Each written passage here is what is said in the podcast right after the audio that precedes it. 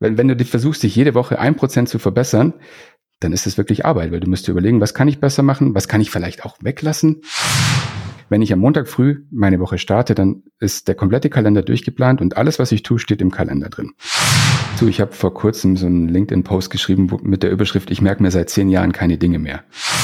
Also Empathie finde ich ein, ein super wichtiges Stichwort, weil ich glaube, eine der wichtigsten Eigenschaften, die ein guter Softwareentwickler haben sollte, ist Empathie. Empathisch zu sein, macht dich zu einem besseren Softwareentwickler. Da bin ich fest davon überzeugt. Diese Revision von Working Draft wird euch präsentiert von Mitwald, Next Level Hosting für deine Projekte. Jetzt fragt ihr euch bestimmt, wie kann sowas langweiliges wie Hosting Next Level sein? Ganz einfach. Mitwalds hochperformantes Cloud-Hosting ist perfekt abgestimmt auf die Anforderungen von Freelancern und Agenturen. Es gibt zum Beispiel ein smartes Rollensystem für die Zusammenarbeit mit euren Projektpartnern und Mitwald hat mit MStudio auch eine sehr schöne moderne Verwaltungsoberfläche gebaut, mit der das Arbeiten Spaß macht. Aber jetzt mal ehrlich unter uns Nerds. Sachen anklicken in einem User Interface, muss das sein? Nein, muss es nicht. Denn bei Mitwald gibt's die MStudio CLI. Mit der könnt ihr euer Hosting komplett über die Kommandozeile verwalten und natürlich auch entsprechend automatisieren. Von Nerds für Nerds bringt euch Mitwald die optimale Developer Experience, wenn's ums Hosting geht. Und deshalb jetzt auf zu mitwald.de slash workingdraft. Denn da wartet auf euch exklusiv als Hörer von Working Draft das Angebot, den Tarif Pro Space für 30 Tage kostenlos zu nutzen. Das war nochmal mittwald.de slash Working Draft. Wir danken Mitwald für die Unterstützung von dieser Revision von Working Draft. Liebe Hörerinnen und Hörer, es ist soweit. Bald kommt unsere 600. Podcast-Episode. Daher habe ich eine aufregende Ankündigung für euch. Denn am Sonntag, den 7. Januar, werden wir die 600. Podcast-Episode zusammen feiern. Wir laden euch herzlich ein, an unserer Fishbowl-Diskussion teilzunehmen, bei der ihr direkt mit uns interagieren könnt. Für alle weiteren Informationen folgt uns bitte in den sozialen Netzwerken oder schließt euch unserem Community Working Draft Slack an. Wir freuen uns so sehr darauf, diesen Meilenstein mit euch zu teilen.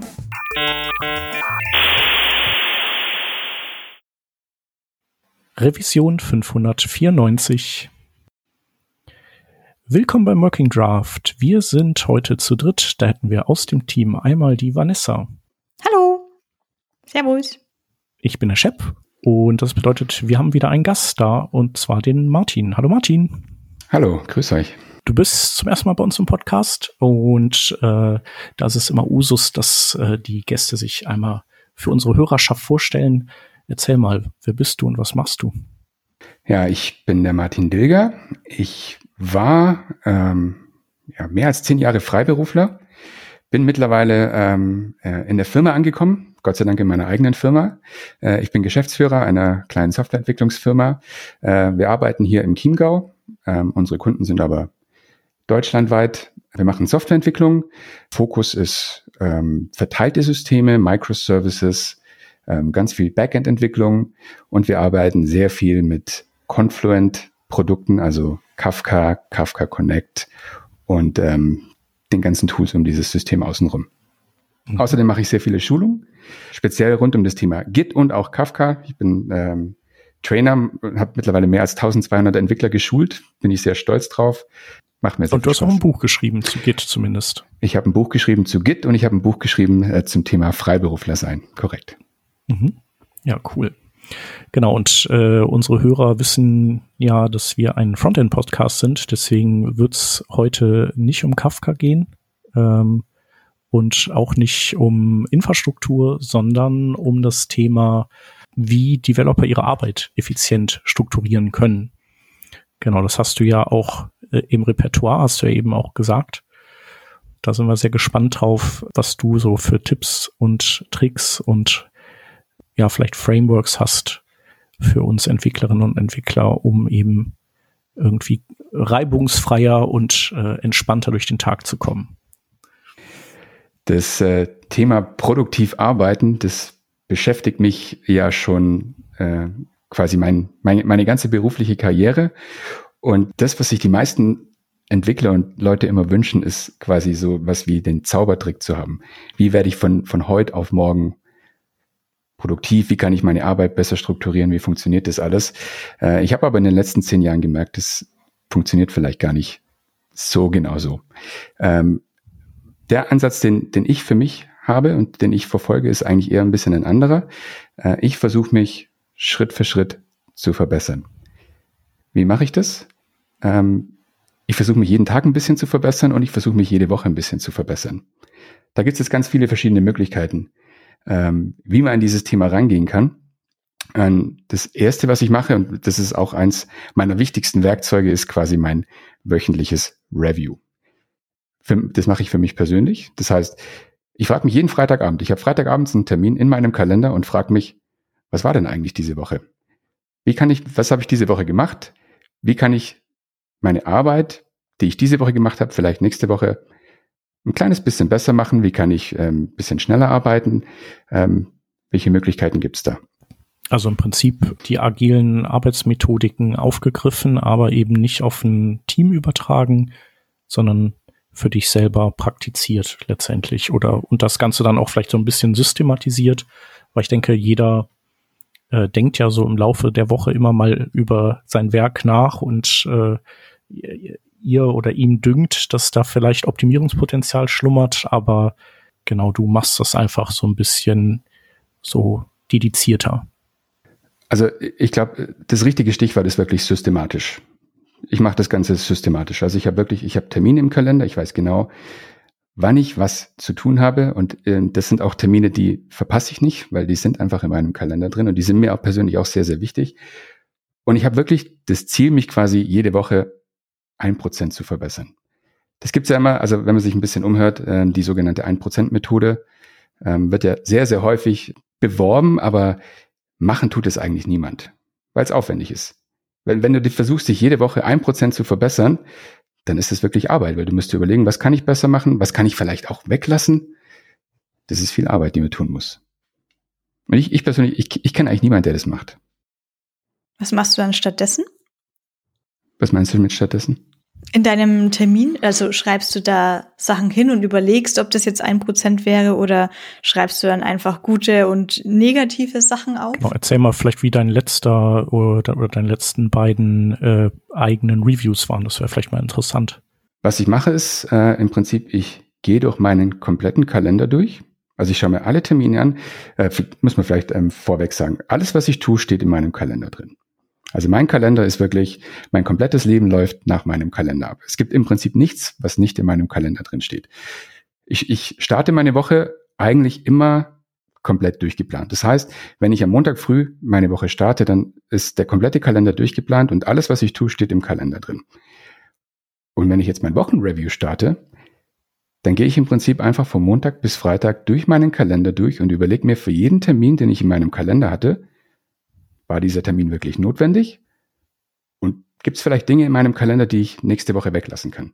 Oder Dinge, die ich vielleicht besser machen kann oder Dinge, die ich vielleicht automatisieren kann? Automatisieren ist ein ganz, ganz wichtiges Stichwort. Gibt es Dinge, die ich einfach automatisieren kann und die ich vielleicht zukünftig gar nicht mehr selber machen muss? Oder kann ich die Dinge an jemand anderen übergeben? Du hast jetzt gerade gesagt, für alles einen Kalendereintrag. Allerdings sind das dann wahrscheinlich nicht alles Meetings, Nein. sondern kann ich mir jetzt auch so einen Punkt vorstellen wie eineinhalb Stunden. Ich wollte was in Kafka debuggen, weil da ging was langsam. Genau. Und danach brauche ich aber noch eine Stunde, weil da kommt wahrscheinlich ein Code Review von jemand anders rein. Und dann blockiere ich mir dafür Zeit. Genau. Zeit blockieren ist genau das richtige Stichwort. Ich blockiere mir Zeit für Dinge, die ich machen muss. Ähm, das kann beispielsweise ein LinkedIn-Post sein, den ich schreiben möchte. Das kann ein Blog-Eintrag sein für die äh, Homepage der Firma, den ich schreiben möchte. Oder das kann ein Thema sein, mit dem ich mich beschäftigen möchte, weil ich weiß, äh, ich habe einen Kunden, der ähm, das Thema braucht und ich muss mich ein bisschen tiefer damit beschäftigen. Ich plane im Prinzip alles in meinem Kalender. Ich kann mir vorstellen, das ist super. Also ich persönlich mache es auch nicht immer, nicht streng. Aber gerade dann, wenn es stressiger wird oder wenn ich mal merke, ich verliere so selber meinen Überblick, dann fange ich das auch wieder an. Manchmal mache ich das auch einfach, um so, so Pseudo zu schätzen, weil ich tendiere, seit ich denken kann, auch zum Unterschätzen. Mhm. Aber dann überlege ich mir, wie lange brauchst du dafür, wie lange brauchst du dafür. Rechne dann bei einem so zehn Minuten drauf und sage dann, okay, das mache ich so eine Stunde lang, ah, dann ist das Meeting, dann mache ich das eine Stunde lang, ah, dann ist Lunch, dann ist das eine Stunde lang. Ah, Moment, ich brauche jetzt zwei Tage und nicht einen Tag. Wieso habe ich einen Tag gesagt? Ich muss zwei Tage mhm. sagen. Ähm, jetzt würde ich aber mal kurz argumentieren. Vielleicht hast du dafür ja dann auch Tipps und Tricks. Das klang jetzt so, vielleicht, als wüsstest du am Anfang der Woche schon tatsächlich, wie die Woche aussehen wird. das ist ja vielleicht nicht unbedingt der Fall. Vielleicht kommt am Dienstag was Neues rein oder vielleicht weiß man, ich weiß noch gar nicht, was ich tun muss, weil am Dienstag wird erst beschlossen von oben, in Anführungsstrichen, was jetzt mein nächstes Projekt ja. wird. Kann man dann dennoch die Woche planen? Selbstverständlich. Du kannst, du kannst die Woche immer planen. Also meine Woche ist immer durchgeplant. Das heißt aber nicht, dass diese Termine fix sind. Also sobald ein wichtigerer Termin reinkommt, dann musst du den Termin, der halt ursprünglich an diesem Timeslot war, entweder auf die nächste Woche verschieben oder einfach umplanen. Das heißt, ähm, man muss da agil sein, aber trotzdem solltest du immer einen Plan haben, was du heute machst und was du diese Woche machst. Also ich habe immer ein Ziel für die Woche und weiß, was, was willst du denn diese Woche erreichen? Das sind meistens drei Dinge. Also aus Prinzip drei Dinge oder äh, ist es dann so, dass du äh, quasi, also sind das so drei Kategorien von Dingen, die du immer irgendwie jede Woche schaffen möchtest? Also wie, wie muss man es interpretieren? Das, äh, ich glaube, da, da kommt so ein bisschen die, die Erfahrung rein, die ich in den letzten zehn Jahren mit diesem Thema gesammelt habe. Äh, sobald ich mir mehr als drei Dinge vornehme, schaffe ich die Sachen meistens nicht. Das heißt, drei, wenn ich mir drei Dinge vornehme, ist es meistens so, die schaffe ich auch. Und äh, es gibt fast kein schöneres Gefühl, als am Ende der Woche zu sagen, Haken dran, ich habe genau das gemacht, was ich mir vorgenommen habe und ich habe das auch geschafft. Also es könnte sowas sein wie Angebot äh, fertig machen, Kafka, äh, Bug endlich äh, mal auf die Schliche kommen und, und sowas, ne? Genau. Angebot schreiben, ein neues Kapitel in einem Buch schreiben. Mhm. Das kann, das kann äh, die Urlaubsplanung sein, das kann ganz unterschiedliche Sachen sein. Aber meistens sind es drei Ziele, die ich verfolge. Okay, das heißt also, da läuft dann auch sozusagen dein, deine privaten ja. äh, Vorhaben, die sind auch quasi Teil dieses Wochenplans von dir. Tatsächlich ja. ist es okay. so. Ja. Also das ähm, ich mache das, äh, ich trenne das nicht strikt, weil das funktioniert für mich wirklich überhaupt nicht. Ähm, ich plane meine Woche und meine Woche besteht dann nun mal aus äh, Arbeitszeit und aus Familienzeit und aus privater Zeit. Ähm, das zu trennen funktioniert jetzt für mich persönlich überhaupt nicht. Okay, verstanden. Das, das klingt jetzt so, als wäre das jetzt erstmal was für einen selber.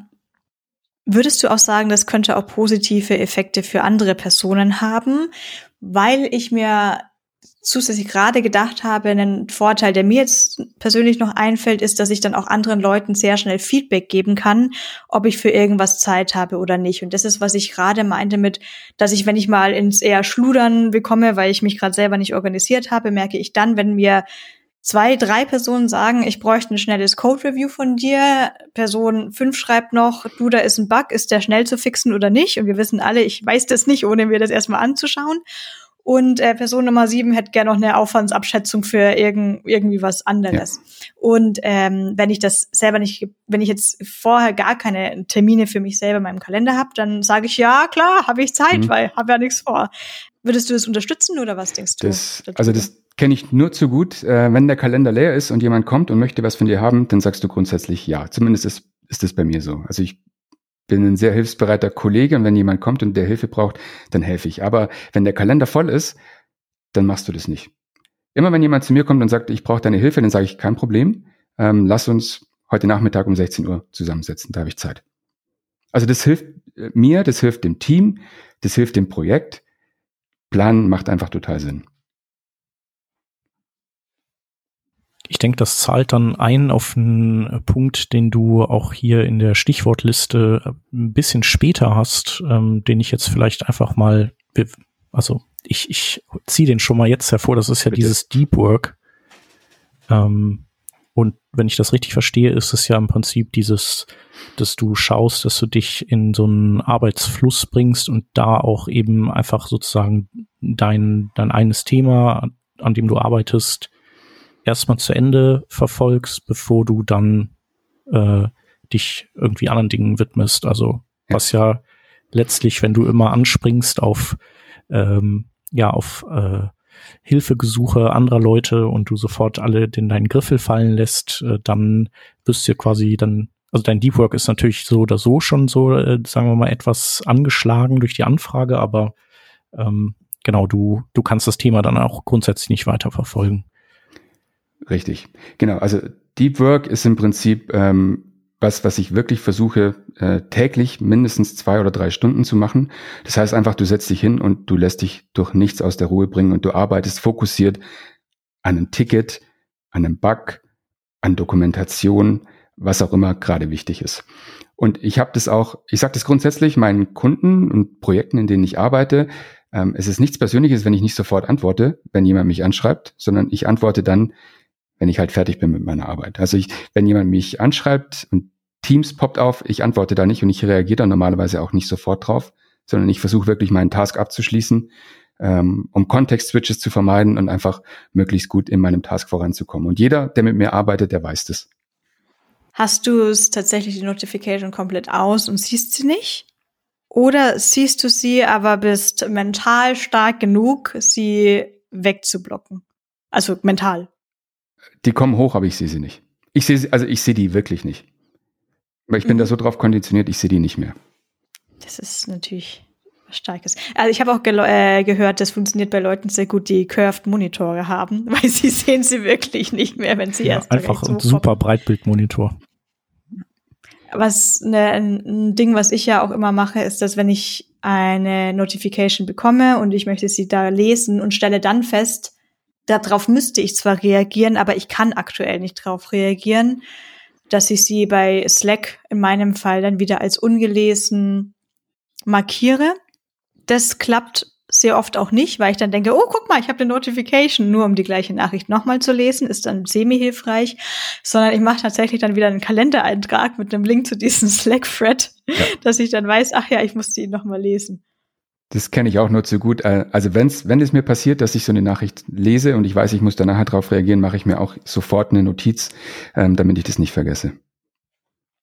Grundsätzlich. Das steht auch ganz viel in diesen ähm, so Overthinking-Büchern hilfreich drin. Ich habe mir auch mal so ein Buch zum Overthinken geholt, wo äh, ich glaube, nur ein Kapitel drum geht, so, hey, bist du so eine Person, die mal so drei Tage gebraucht hat, um auf eine E-Mail zu antworten, aber du warst während dieser drei Tage wahrscheinlich unfassbar gestresst, weil du die ganze Zeit überlegt hast, wann beantwortest du diese E-Mail die hättest du schon längst beantwortet, hättest du sie einfach gleich beantwortet. Das heißt, auch da einfach so mental zu sagen, okay, ich werde diese E-Mail heute um 17 Uhr beantworten, Haken dran, ist tatsächlich erstmal Task erledigt und das kann auch extrem hilfreich sein. Ja, und äh, ganz wichtig, wenn du dafür einen Termin in deinem Kalender hast, dann ist es halt geplant. Das kannst du nicht mehr vergessen.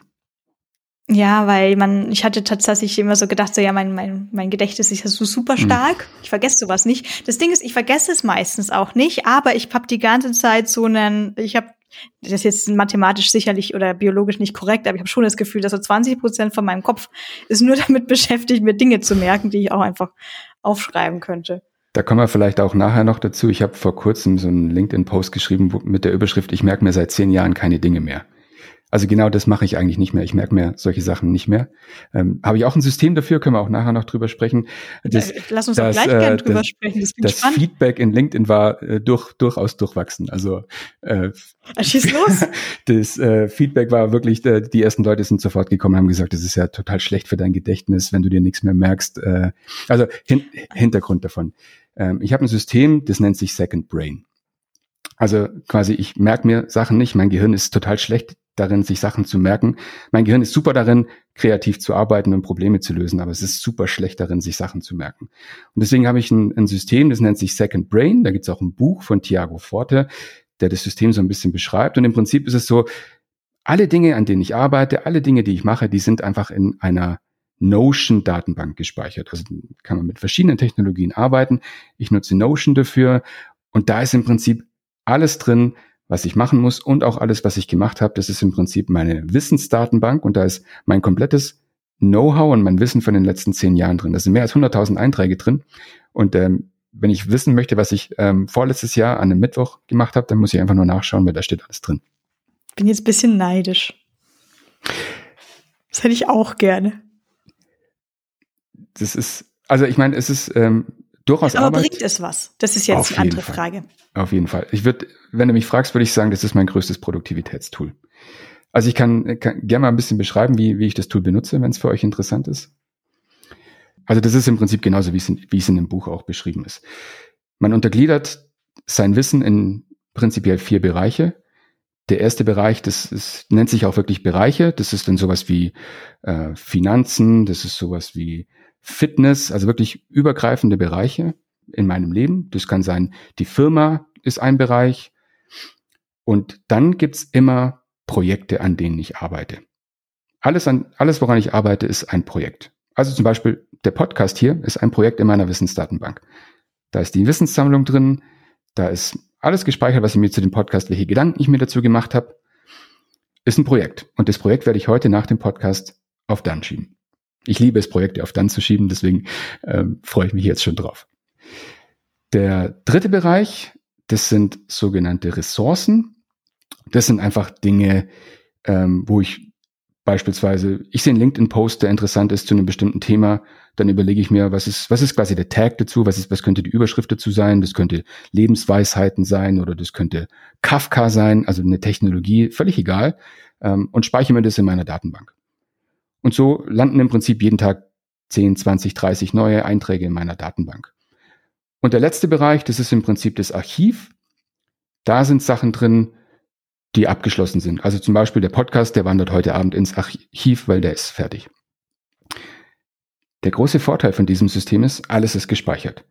Das heißt, wenn ich den nächsten Podcast mache, muss ich einfach nur schauen, okay, was habe ich denn eigentlich beim letzten Podcast gemacht? Welche Sachen habe ich mir da überlegt? Was waren die einzelnen Schritte?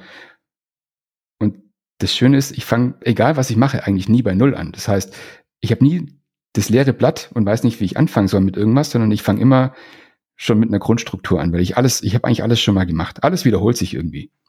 Das merkst du spätestens dann, wenn du dir alles mal aufschreibst. Alles wiederholt sich. Ja, da würde ich gerne noch mal ein bisschen tiefer nachhaken. Denn ich denke, du meinst nicht unbedingt nur den Moment, dass du diesen gleichen Podcast wiederholen würdest mit dem gleichen Thema, sondern du meinst auch, wenn du tatsächlich jetzt mal wieder einen Podcast bei anderen Hosts machst, aber über ein anderes Thema, würde es dir tatsächlich helfen, dass du weißt, diese vier Schritte hast du beim letzten Mal davor Ganz gemacht. Genau. Wie zum Beispiel der Vanessa zu schreiben, dass sie vergessen hat, die Kalendereinladung rauszuschicken. Ganz genau. Ist das auch genau ein Stichpunkt? So das ist auch ein Stichpunkt. Ach ja, schön. Das war, das, das war, äh, das war tatsächlich, das war ein Eintrag in meinem Kalender, das ist ein Stichpunkt in meiner Wissensdatenbank, das ist alles notiert. Deswegen habe ich es nicht vergessen. Ja, aber ich habe es vergessen. Ähm, aber dann habe ich, dann kam die Kalenderanleitung sehr schnell nach. genau. Ja, das ist, ähm, ich finde, bevor man jetzt da großartig drüber diskutiert, wie sinnvoll es oder nicht sinnvoll ist, ich würde, ich bin bei sowas immer doch tatsächlich der Meinung, man sollte das erstmal ausprobieren, bevor man mitreden darf. Denn viele von diesen Punkten machen erst Sinn, sobald man die am eigenen Leib mal generell erfahren hat. Also ich habe, das war jetzt äh, ganz, ganz anderes Thema, aber ich habe mal Kalorien gezählt und mir haben auch mal ganz viele andere Leute darüber erzählt, was sie daran gut oder schlecht finden die das aber selber nicht machen. Und dann hörst du schon so bei so manchen, und ich, da, da, da fängst da hast du gar keine gemeinsame Kommunikationsgrundlage. Hm. Äh, ich finde es auf jeden Fall sehr spannend, aber ja, wie du schon sagtest, es klingt auch so, als würde es einfach Zeit kosten. Und ich glaube jetzt nicht nur vielleicht das runterzuschreiben, aber musst du da nicht auch ständig entscheiden, was ist jetzt was Wichtiges, was du niederschreiben solltest? Ja, ja. Also das ist wirklich ähm, das ist zeitaufwendig. Ähm, was ich mache, ist im Prinzip ähm, die Woche über, also ich mache, ich mache mir natürlich jetzt nicht bei, bei jedem Eintrag in der Datenbank Gedanken, oh, was ist jetzt die Kategorie, wo ich das reinpacke. Äh, es gibt eine fünfte Kategorie im Prinzip, die nennt sich Capture bei mir. Da landet im Prinzip einfach alles drin. Alles, was mich irgendwie, was ich irgendwie interessant finde, das landet in Capture. Und ähm, freitags habe ich einen Termin in meinem Kalender, wo drin steht, ähm, geh die Captures durch und sortiere die ein. Das ist meistens, meistens so 30 bis 45 Minuten und dann ist es eigentlich auch erledigt. Und damit hält sich der Aufwand für die ganze Wissensdatenbank eigentlich in Grenzen. Und es ist im Prinzip bei mir, das ist alles systematisiert. Ich mache das eigentlich ganz automatisch, deswegen äh, ist es für mich jetzt nicht mehr so viel Arbeit. Ich mache das seit zehn Jahren. Ich möchte jetzt einmal nochmal wieder kurz die Kurve zum mehr Alltagsarbeit ähm, für Developer bekommen ich denke, sowas ähnliches könnte, also mir, mir hilft es auch immer, die Sachen dann runterzuschreiben und in Relation zu sehen, weil je nachdem, in welchem Konzept ich gerade arbeite, ich weiß, manchmal gibt's POs, die das alles komplett wegnehmen, die Priorisierungsarbeit, aber ich priorisiere schon viel meiner Arbeit, ähm, dass ich zum Beispiel zwei Features, drei Bugs und keine Ahnung, drei Tech, Tech Themen irgendwie bei meinen Notizen habe.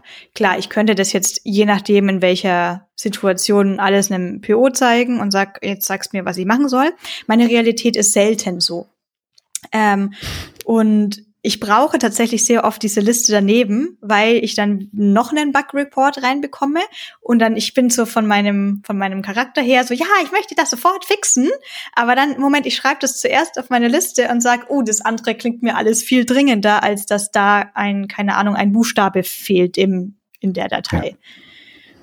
Würdest du jetzt auch speziell für, wenn man jetzt nochmal zurück an den Alltag von Developern denken, hast du da auch da Tipps und Tricks für Oh, ich hätte jetzt so viele Fragen auf einmal, aber hattest du da was, was du rüber übersetzen kannst? Auch wenn ich jetzt zum Beispiel, hm, ich mache ein konkreteres Beispiel. Ich habe jetzt ein Ticket, an dem ich arbeite.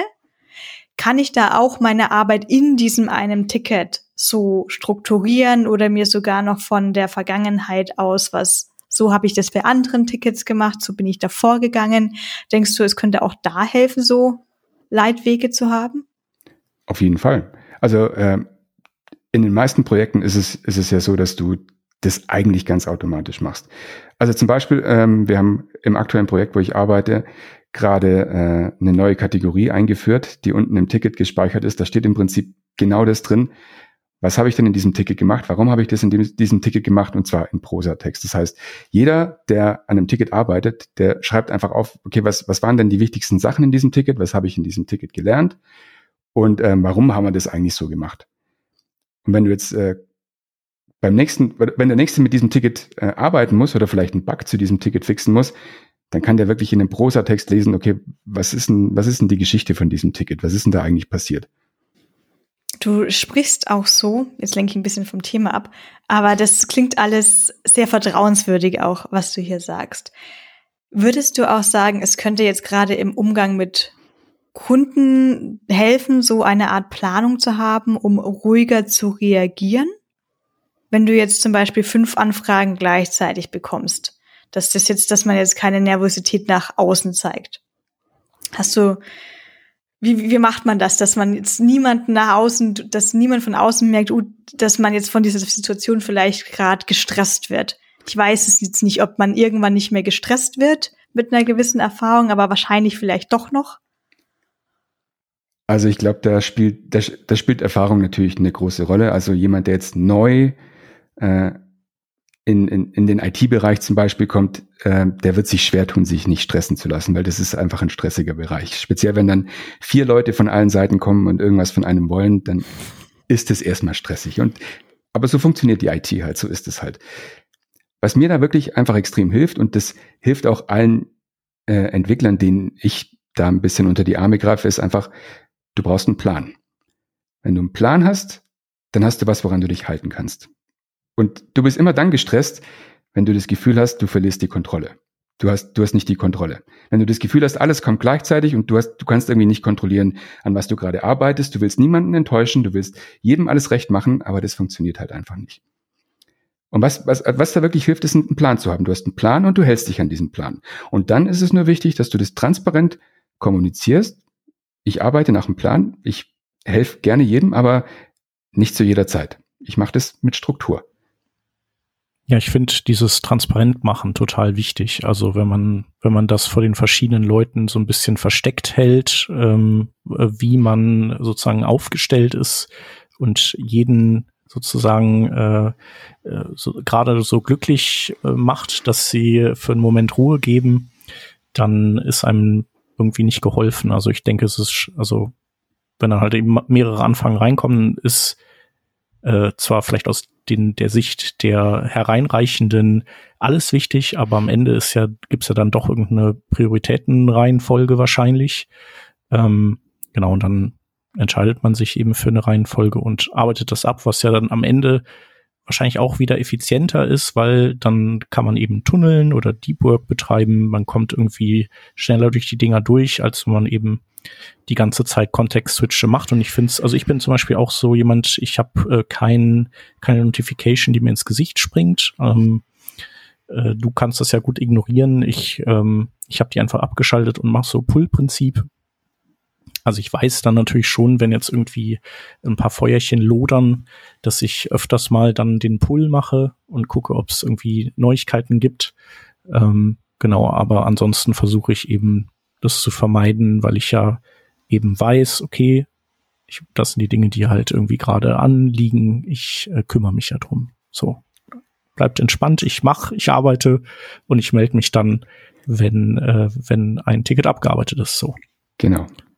Die, die Queue wird ja abgearbeitet, halt nur in einer bestimmten Reihenfolge. Und wenn du das nicht transparent machst, dann wirkt es oft so, als würdest du jemanden ignorieren, was ja überhaupt nicht der Fall ist. Also das, Trans genau wie du sagst, Transparenz ist hier extrem wichtig. Ich würde gerne tiefer in das Thema einsteigen, weil es jetzt gerade zwar sehr nett klingt, was ihr sagt, und sehr logisch, aber in der Realität ist es ja erstaunlich hart, das teilweise zu machen. Und jetzt habe ich gerade, während ihr gesprochen habt, überlegt, was ist denn eigentlich so schwer daran? Und Ticket nach Ticket arbeiten ist jetzt die eine Sache, aber es können ja, wie gesagt, ganz andere Themen reinkommen, wie denn Kollege, Kollegin schreibt dir so, hey, ich arbeite gerade an einem Stück Code, den kenne ich noch gar nicht, ich habe gesehen, du hast hier ein paar Zeilen verändert. Hast du Zeit, mir äh, dabei zu helfen? Situation eins, die passiert. Aber vielleicht kommen da noch drei weitere Nachrichten rein. Was kann ich jetzt also genau in der Sekunde machen? Eigentlich hast du schon vorher beantwortet. Du sagst wahrscheinlich jetzt zurück, also dir helfe ich um 17 Uhr und dir helfe ich um 13 Uhr. So, wie findest du jetzt raus, wem solltest du früher helfen und wem solltest du später helfen? Ich glaube nicht, dass du da eine, eine feste Regel machen kannst. Also manchmal hörst du es ja schon ähm, im Call, okay, der, der braucht wirklich Hilfe, weil mhm. oder es ist ein Produktionsproblem, Produktionsproblem geht immer vor. Ja. Ähm, das kannst du natürlich nicht an einer festen Regel festmachen. Ich äh, habe aber, ich kann euch sagen, äh, wie, äh, wie versucht wird, das Ganze dann trotzdem äh, doch stressig zu gestalten für, für uns. Äh, was aber eigentlich immer nur in großen Firmen passiert, das ist, wenn verschiedene äh, Stakeholder äh, alle auf einen zukommen und man dann eben das macht, was wir jetzt gerade besprochen haben, also eigentlich das, das Richtige und es passt denen dann nicht, dann, äh, dann wird eben laut geschrien und wenn man dann bei seinem Plan bleibt, dann kenne ich das so, dass die dann, also wenn die, sagen wir mal, sehr unsouverän sind, dann eskalieren die das immer noch mal nach oben und beziehen die Chefetage ein, die quakt dann auch noch rum und da muss man erstmal sehr viel ordnen und sortieren und, und bevor man dann seinen, seinen Plan eben wieder weiter durchziehen kann. Also das so, so habe ich das schon erlebt. Ist halt Kindergarten, ähm, aber ähm, ja, also ich finde, dass es dann so, da entsteht dann nochmal viel Unruhe, da geht natürlich auch viel Zeit verloren, wertvolle Zeit. Ähm, genau, das sind so unangenehme Situationen, einfach weil sie unnötig sind. Ähm, aber sie kommen auch dann irgendwann nicht mehr vor. Also wenn man das ein paar Mal ähm, äh, ja irgendwie eingefangen hat und gezeigt hat, dass das irgendwie nichts bringt. Also wenn die das so versuchen. Natürlich. Wer, wer, wer kennt das nicht? Also das ist, das ist ja wirklich der Alltag. Ähm, normalerweise hast du einen Scrum Master, der sich, der dich eigentlich vor sowas beschützen sollte. Das genau ist die Aufgabe vom Scrum Master. Das funktioniert natürlich auch nicht immer. Was da meistens hilft, ist einfach ganz ruhig zu bleiben und einfach zu sagen, ich helfe dir, aber ich helfe dir halt nach der Reihenfolge. Du bist um 17 Uhr dran. Und wenn du das ganz ruhig machst und freundlich, dann ist es meistens auch kein Problem. Ja, klar. Also man ist, ich wollte ja heute tatsächlich genau über diese Punkte reden, die man selber in der Kontrolle haben kann. Die Dinge, die ich selber beeinflussen kann, entweder für mich selber, für meine eigene Gesundheit und für meinen eigenen Kopf oder vielleicht so für noch ein paar Kollegen, Kolleginnen, dass ich die auch noch ein bisschen unterstützen kann. Aber Chef, die Situation, die du besprochen, äh, ge äh, gezeigt hast, die, die liegt außerhalb jeglicher Kontrolle da ist es wahrscheinlich wirklich nur auf sich selber zu schauen, vielleicht anzumerken, dass das eine zu, zu einer unproduktiven Arbeit deinerseits führst und du würdest gerne performen, aber bräuchtest eine Entscheidung oder ähnliches. Aber das ist, glaube ich, alles, was dann in der eigenen Macht ist und dann eben mal abwarten. Ähm, ich versuche mir dann auch tatsächlich immer so vorzustellen, dass es für das große Ganze ist es jetzt vielleicht sinnvoller, das so zu machen.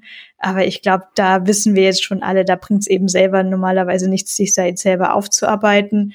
Ähm, und äh, da hat jetzt vielleicht auch niemand mehr was davon, dass man bis 23 Uhr noch was fertig gemacht hat. Genau, aber das, das ist ja auch dann so, dass dann auch die höheren Instanzen irgendwann sehen, dass das Ganze dann doch äh, so leichte Kindergartenzüge hat, wenn die nämlich dann merken, dass das alles Hand und Fuß hat, was man macht und man ja auch, äh, sagen wir mal, zuverlässig dann abliefert und transparent ist, dann äh, genau das, das ist eigentlich so das Beste, was man machen kann. Ja. Und die, die, die meisten Menschen sind ja durchaus zugänglich für logische Argumente. Also das, ich meine, das habe ich auch schon erlebt, dass es halt nicht so ist. Ähm, wenn es dann äh, plötzlich laut wird, wenn du angeschrien wirst, habe ich auch schon erlebt. Also soll, soll vorkommen, aber das ist, das ist ja dann wirklich die, die große Ausnahme. Also mhm. normalerweise passiert sowas nicht. Ja. Und selbst dann, wenn ich angeschrien werde, bin ich immer noch der, der ruhig bleibt. Also äh, du kannst mich im Büro auch anschreien. Ähm, ich finde das nicht gut, aber ähm, ich werde niemals zurückschreien. Das wird nicht passieren. Ja. Ja, genau. Ich glaube, bei mir hätte man dann, würde man aber dann in der Prioritätenliste dann ein bisschen weiter nach hinten rutschen. Genau, das ist dann die logische Konsequenz. Ja.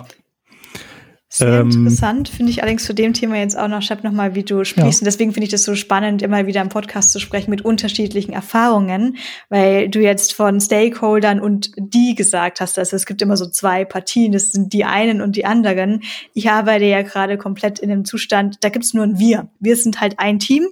Ähm, es gibt vielleicht auch Personen, die sagen, das sind die Produktideen und so soll es ausschauen, aber das ist nicht unbedingt mal oben, das ist so quasi daneben und wir versuchen das immer alles zu mhm. machen. Ähm, wir haben da eigentlich ganz eher andere Probleme. Oh, ich glaube, so was Kleines, Süßes, was immer wieder passiert, ist, dass Leute für Developer versuchen zu schätzen, aber das ist so unterbewusst ist. So, das ist doch nur ein Button. du, ich hab dir, kannst du das mal schnell machen?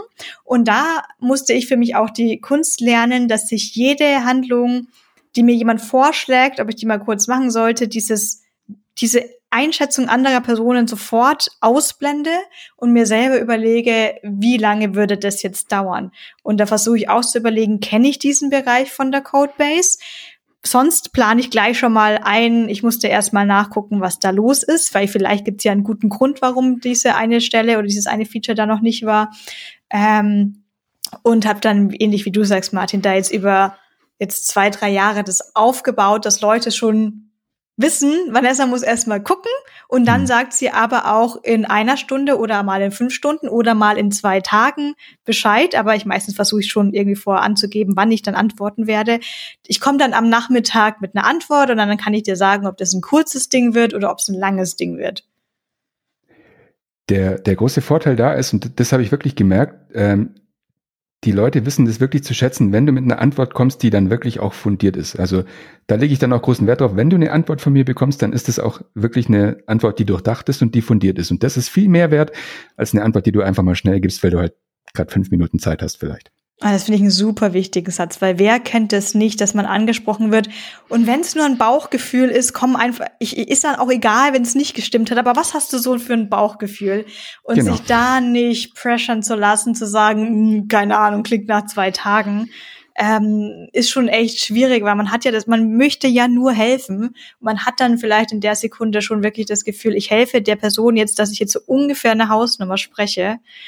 Ähm, aber vielleicht sollte man der anderen Person auch die Möglichkeit geben, zu erfahren, wie es ist, wenn eine tatsächliche richtige Schätzung dann kommt und wenn es auch erst am Nachmittag ist, weil es vielleicht dann doch einfach mehr bringt.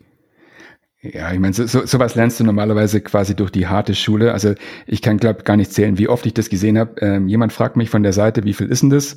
Du sagst zwei Tage und dann irgendwann später kommt es in irgendeinem Management Summary und da steht drin, das ist zwei Tage groß und die Zahl ist dann für alle Ewigkeiten festgeschrieben. Ja, und dann geht's halt drum, okay, was können wir jetzt alles runterbrechen, damit das dann doch in zwei Tagen klappt und dann, oh, ja, ja, ja, ja, ja. Ja, aber das gehört teilweise dann auch halt eben dazu. Ja. Ich mache sowas grundsätzlich nicht mehr. Also äh, Schätzungen mal so im, im Zuruf, das kriegst du von mir nicht, egal um was es geht. Das grundsätzlich ist wichtig, aber auch echt schwer. Ich möchte es nochmal sagen, wir Keine reden Frage. hier immer in der Theorie drüber und wenn ich jetzt mir gerade vorstelle, diesen Podcast selber zuzuhören, dann klingt es so, ah ja, logisch, mach ich jetzt auch so. Es ist wirklich schwer, vor allem wenn dann, wenn es gerade der eigene Manager oder die eigene Chefin ist, die sagt, ja komm, nur ein Bauchgefühl, nur ein Bauchgefühl, dann ist es halt wirklich sehr schwer, da hart zu bleiben. Und natürlich braucht man dann eine Art, auf jeden Fall das Vertrauensverhältnis zu den Personen, die einen da ernst nehmen was gerade, wenn man jetzt hier noch ein bisschen jünger ist oder in der IT ein bisschen weiblicher und vielleicht ein bisschen zu blond, ähm, auch manchmal schwieriger, dann wirklich auf seinem Standpunkt zu bleiben. Ähm, aber hat man sich den erarbeitet, dann hat, bekommt man teilweise hoffentlich in den richtigen Teams die, das Vertrauen auch zurück. Und ansonsten brauchst du vielleicht dann doch eher ein neues Team, wenn das sonst gar nicht klappt. Dann also ich kann da, ich, ich, ich würde da gerne kurz zurückkommen zum äh, Thema, was wir eingangs hatten, das wöchentliche Review. Ich meine, du kannst natürlich jetzt nicht morgen ins Büro gehen und sagen, ich mache das jetzt nicht mehr. Das geht nicht. Aber du kannst die, die nach jeder Woche überlegen, okay, was habe ich diese Woche gemacht? okay, ich habe äh, da geschätzt, da geschätzt, was hätte ich denn machen können, um das Ganze ein bisschen besser zu machen? Wie kann ich das nächste Woche ein kleines bisschen besser machen? Ein kleines bisschen reicht schon. Wenn du dich jede Woche ein Prozent verbesserst, dann bist du 60 Prozent besser nach mir. Das ist ziemlich viel. Das klingt auch sehr schön unwertend, wie du das da teilweise machst. So nicht unbedingt, ähm, das habe ich da irgendwie schlecht gemacht oder das war jetzt alles doof. Nee, gar nicht. Sondern es klingt wirklich so, ja, jetzt hier in der ruhigen Minute merke ich, ich hätte stattdessen antworten können, ich komme am Nachmittag mit einer Schätzung zurück. Okay, Haken dran, das nächste Mal mache ich das so, dann wird's ja besser. Das klingt, klingt sehr schön. Das könnte dann zum Beispiel ein Ziel für die nächste Woche sein. Also so ein Learning aus der aus einer Woche könnte ein Ziel für die nächste Woche sein. Das Aber das ist, ganz ist super schön bei einer Woche, weil eine Woche ist bald. Das ist ja nicht so ja. wie so ein Jahresreview, ähm, sondern man hat ja schnell die Chance, das beim nächsten Mal besser zu machen. Und eigentlich sind es ja tatsächlich auch diese kleinen. Wir reden jetzt hier über die Kleinigkeiten, die einen großen Impact haben können. Aber natürlich ist jetzt auch nichts Nummer, naja, je nachdem, nicht so Schlimmes passiert, wenn ich aus dem Bauchgefühl zum Beispiel geschätzt habe, außer vielleicht, dass es irgendwie ein Manager ein irgendwie wichtige, wichtiges Slide geschrieben hat und jetzt ist es so und jetzt müssen alle Developer das machen. Ähm, aber ich denke, das sind so oft so Kleinigkeiten, die andere gar nicht wissen, dass man die jetzt irgendwie verbessert hat oder verbessern möchte. Ja. Shep, wir haben dich vor langer Zeit unterbrochen. Weißt du noch, was äh, du sagst? Ich weiß nicht mehr, wobei. Ja, ich wollte nur sagen, es ist natürlich äh, cool, wenn man das dann, wenn man seine äh, eigene, seine Review macht und das Ganze so systematisiert, wenn man sozusagen seine Antworten beim nächsten Mal schon fertig in der Schublade liegen hat, ist auch immer leichter. Dann kann man eben äh, sozusagen planvoller äh, reagieren auf dies das nächste Mal, weil man ja schon sozusagen sich das vorher ähm, vorbereitet hat, wie man, wie man das nächste Mal die gleiche Situation äh, oder die gleiche Situation begegnet. Das ist schon auch cool. Genau. Ansonsten, äh, wir haben es auch ein paar Mal erwähnt und du hast es hier auch in den, äh, in den Stichworten drin, Transparenz, genau, so irgendwie immer klar machen für alle im Team, woran man gerade sitzt. Ne, dann ist es nicht so dieses, ja. Äh, ich, der hatte wahrscheinlich gerade Zeit oder die oder was macht der oder die eigentlich überhaupt? Gerade woran sitzt die oder der? Ähm, genau, aber das ist ja so einer der, der, der Grundpfeiler auch der agilen Arbeit, würde ich sagen. Also der, der Boards und der Stand-ups. Ähm, ich glaube, da, äh, wenn man sich an diese Geschichten hält, dann ist es auch gar nicht so leicht, äh, intransparent zu sein. Also kann man schon, aber man kann es nicht lange durchhalten. Also in, in, in der Praxis ähm, ist es doch häufig so, dass es einfach, wenn dann so ein Ticket im Scrumboard einfach drei Wochen lang in der dann äh, in der To-Do-Spalte hängt oder in der In-Progress-Spalte. Also man kann schon tricksen, wenn man möchte, aber mhm. Ziel ist es eigentlich wirklich transparent zu sein. Was ich auch ganz gerne mache, ich spreche das auch immer mit meinen Kunden ab, ähm, ich schreibe jeden Abend eine Summary, was ist heute passiert, was habe ich heute gemacht, per E-Mail einfach drei, vier Sätze, damit einfach ähm, jeder sofort weiß, okay, das, das ist heute passiert, daran wurde gearbeitet und wenn ich wissen möchte, was wir diese Woche geschafft haben, muss ich einfach nur die fünf E-Mails lesen. Und äh, viele Kunden schätzen das wirklich. Die, die müssen nicht nachfragen, die wissen genau, was heute passiert ist und wenn sie auch mal einen Tag im Urlaub waren, äh, Transparenz ist immer da. Ja, ja, ich schreibe das, äh, schreib das auch immer auf, weil ich auch immer nach äh, Time and Material abrechne und dann schreibe ich eben immer runter, wie viel habe ich denn heute eben gearbeitet und an welchen Themen habe ich gearbeitet. Und dann kann man ja noch zusätzlich, hat man in der Regel dann noch das Git-Log, das ist ja auch hilfreich. Also zumindest wenn man eben Entwicklerin oder Entwickler ist, dann äh, spiegelt sich das da ja oft wieder, was man den Tag über gemacht hat. Das gilt natürlich nicht für Angebote schreiben etc. Das äh, müsste man dann irgendwie anders tracken. Ja. Aber das ist natürlich auch praktisch, dass man das dann auch noch mal äh, da äh, so Google Maps zeitleistenmäßig nachsehen kann. Hm. Was ich tatsächlich meine Zeit lang gemacht habe, jetzt nicht mehr aktiv, sondern ich bin dann auch wieder zurückgekehrt zum, zu meinem, ich mache einfach im Kalender Einträge für mich selber, ist, dass ich Zeit getrackt habe in Firmen oder Teams oder Projekten, bei denen ich keine Zeit tracken musste, sondern da war es im Endeffekt okay, wenn man sagt, acht Stunden gearbeitet, ich war halt da.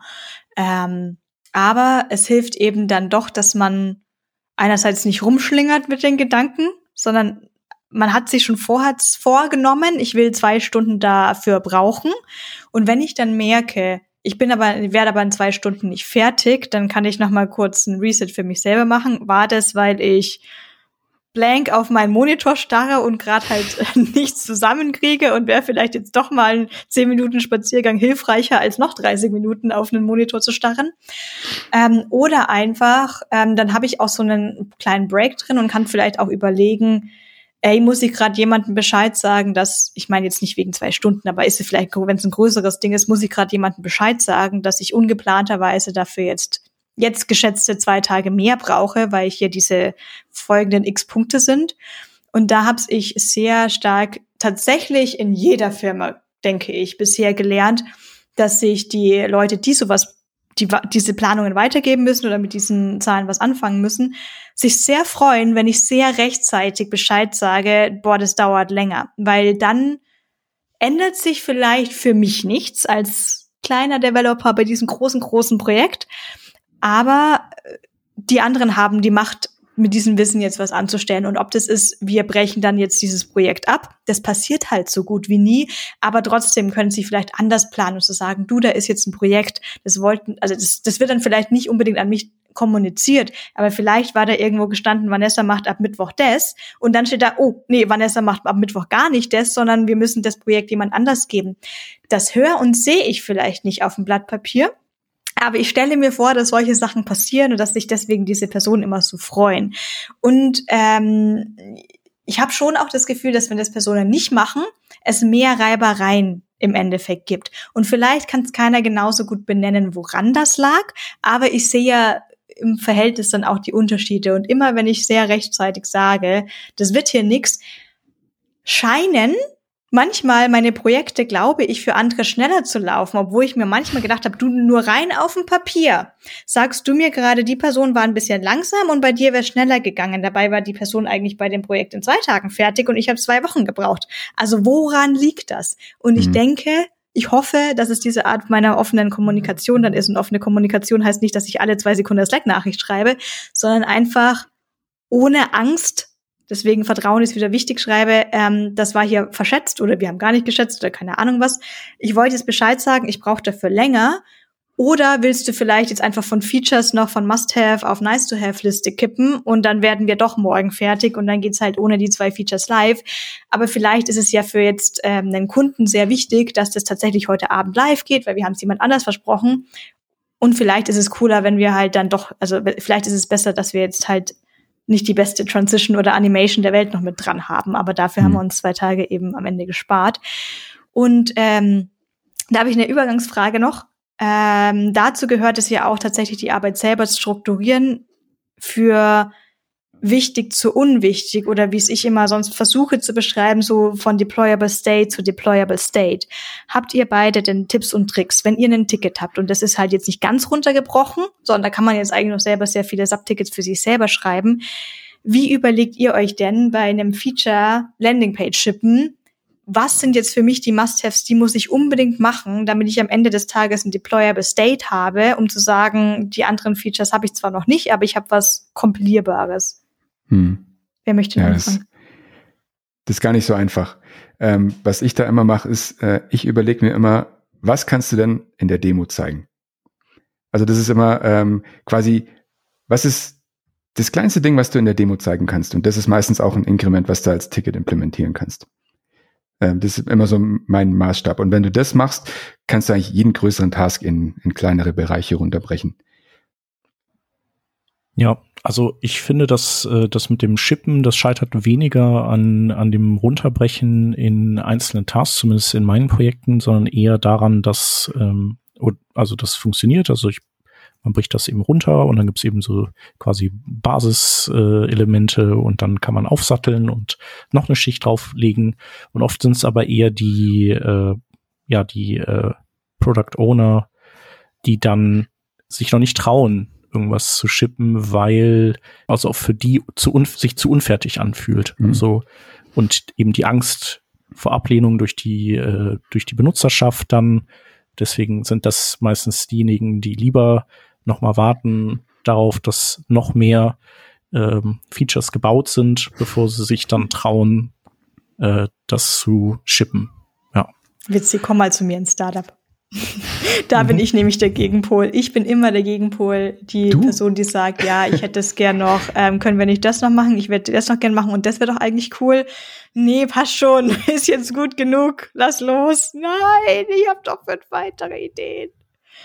Ja, ich meine, das muss man natürlich auch immer, man muss das immer so ein bisschen äh, abschätzen. Also wenn's, wenn man jetzt schon andere Dinge äh, hat in seinem Produkt und es gibt halt einen, heftigen Bruch, wenn man jetzt sozusagen in dieses, äh, auf, auf diese, den Bereich, in den neuen Bereich reinkommt und das, das ist dann wirklich klar erkennbar, dass es zwar irgendwie funktioniert, aber sehr rudimentär ist, dann würde ich auch sagen, also man kann da vielleicht irgendwie mal so ein paar äh, Beta-Tester oder Alpha-Tester draufschicken ähm, genau, dann fühlt sich das auch nicht richtig an, das schon zu shippen. Dann würde ich das auch so lange zurückhalten, bis eben sozusagen der äh, da nicht mehr so, ein, äh, so eine riesen Lücke klafft, also sozusagen in der ähm, in dem Polish die der der einen und der anderen Bereiche. Mhm. Ähm, aber genau, das ist natürlich immer individuell vom Projekt abhängig, das man da hat. Beispiel. Ihr habt zwar ein Ticket, aber ihr seid jetzt nicht alleine dafür verantwortlich, dass dieses Ticket live gehen kann. Ihr braucht als Frontend-Dev meistens ein Design von Pixel Perfect zu zumindest ein Konzept und sehr oft braucht ihr eine Backend-Arbeit dran, damit die Daten da sind oder API-Requests vorhanden sind etc ja, wie gesagt, es gibt Situationen, da gibt's einfach POs und dann werden die Tickets ganz, ganz, ganz genau aufgeteilt. So Frontend kann erst starten, wenn Backend hier das auf dann geschoben hat, etc. So ist aber bei vielen Projekten die Realität nicht, sondern das ist eher, jetzt fangt sie alle schon mal an, dann redet sie miteinander und in einer Woche ist fertig. Was liegt jetzt im Frontend in unserer Macht? Was können wir tun, damit das möglichst smooth läuft? Dass weiß ich nicht, würdet ihr mit Sachen im Frontend anfangen, für die A, das Design noch nicht ganz da ist, weil wir wissen, ein, wir wissen alle, dass diese 10 Pixel Unterschied manchmal eine ganz andere HTML-Struktur auf einmal wird oder ein Inputfeld ist jetzt ein Selector oder was anderes. Aber äh, auf der anderen Seite wir wissen wir auch, wenn wir mit Backend-Daten raten, vielleicht ist dann die Struktur ganz anders und wir müssen unser JavaScript-Map-Transform wieder umschreiben. Würdet ihr mit den Sachen anfangen? Und wenn ja, habt ihr kluge Techniken, um Fehler zu vermeiden? Also wenn du nicht mit den Sachen anfängst, dann hast du ja nichts anderes als den agilen Wasserfall im Projekt. Das willst du ja eigentlich gar nicht haben. Der agile Wasserfall, was ist der agile der, Wasserfall? Achso, wir nennen Scrum und wir machen Wasserfall. Ganz genau. Und ich warte einfach so, ah ja, verstehe. Hm, genau. Ähm, ich würde auf jeden Fall anfangen. Immer. Ähm, das Einzige, worauf du dich einigen musst zwischen den einzelnen Schichten, ist ja die Struktur der Daten. Das muss zumindest einigermaßen äh, klar sein. Wie sieht die API aus? Äh, wie kommuniziert das Frontend mit dem Backend? Äh, was kommt denn da, wenn wir, wenn wir eine Anfrage schicken? Das muss klar sein. Alles andere kannst du eigentlich ähm, unabhängig voneinander entwickeln. Und wenn das nicht der Fall ist, dann stimmt was im Projekt nicht. Das sollte möglich sein. Ja, ich würde das, äh, würde das auch sagen. Ähm, und ich würde auch sagen, also es kommt natürlich so ein bisschen drauf an, äh, wie die wie weit gediehen das gesamte Frontend als, als äh, sagen wir mal, als äh, Framework oder Toolkit schon ist. Aber ähm, irgendwann erreicht man einen Punkt, da kann man Dinge schon äh, bauen und prototypen, ohne dass ein dediziertes Design dafür vorliegt, weil man in der Regel für viele Aufgabenstellungen ja schon Komponenten hat. Ähm, und ich habe auch festgestellt, dass das auch so ein bisschen dazugehört, dass alle einen Blick auf was werfen können, um dann, also das ist dann eben so dieser, dieses weiße Blatt, was man nicht hat. Also man sieht was und es fällt ja dann den Leuten immer leichter, Gedanken dazu zu formen und das dann weiter zu spinnen. Und natürlich wird das alles nochmal umgeworfen. Oder vielleicht auch nicht alles, aber es wird halt vieles umgeworfen. Aber wenn man das einpreist, dann frustriert das halt auch nicht. Also ich glaube, es ist immer dann frustrierend, wenn man äh, wenn man so sich vorstellt, so, hey, es gibt kein Design, dann packe ich das jetzt an, ich baue da jetzt was, aber dann haben die das gefälligst auch so zu nehmen, wie ich das äh, dahin baue. Das funktioniert halt meistens nicht, weil man auch selber leider nicht so perfekt ist, dass man alles denkt. Und dann gibt's ja auch eben die, äh, sozusagen die, dieses Domänenwissen, was man vielleicht nicht hat, wo dann jemand sagt, ja, aber das ist leider sehr, sehr wichtig für die Benutzer unserer Anwendung, dass dieses, diese Info an der Stelle steht oder der Gesetzgeber sagt das, deswegen müssen wir das jetzt nochmal ändern. Mhm. Ähm, genau, und äh, also wenn man das sozusagen schon antizipiert, dann, äh, dann finde ich das auch nicht so frustrierend, weil das hat dann irgendwie allen geholfen und man muss halt einfach dann mehrere Runden drehen, bis man ins Ziel kommt. Ja. Und so, so ist es so ein bisschen so, dass so die Dinge, finde ich, sich aufeinander zubewegen und dann wie so zwei Tunnelbohrer und oder eben dann mehrere Tunnelbohrer vielleicht auch, weil äh, Design und Frontend und Backend äh, und die Daten und dann irgendwann schnappt das ineinander und dann, dann hat man was Gutes. Aber das ist ja eigentlich genau die Art und Weise, wie du eigentlich arbeiten möchtest. Bisschen Ping-Pong hin und her und idealerweise setzen sich äh, die Frontendler und die Backendler auch einfach mal an einen Tisch und überlegen, okay, ähm, wie machen wir das denn jetzt eigentlich? Und dann kommt meistens doch was ganz Gutes dabei raus, erfahrungsgemäß.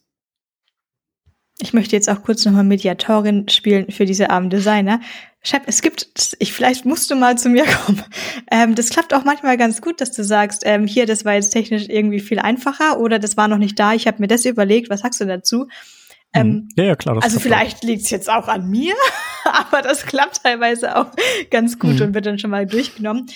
Das Auf halt aber Fall. meistens auch der Grund, wenn man sich schon länger kennt, oder was heißt nicht unbedingt sich jetzt persönlich, sondern die Arbeitsweise und so eine Art System von dem, von der Web-Applikation. Jetzt mache ich natürlich die gleiche ungefähr seit drei Jahren. Das heißt, ich weiß schon, wir haben da doch immer einen Space zwischen dem Label des Input Fields und diesem Asterix Sternchen.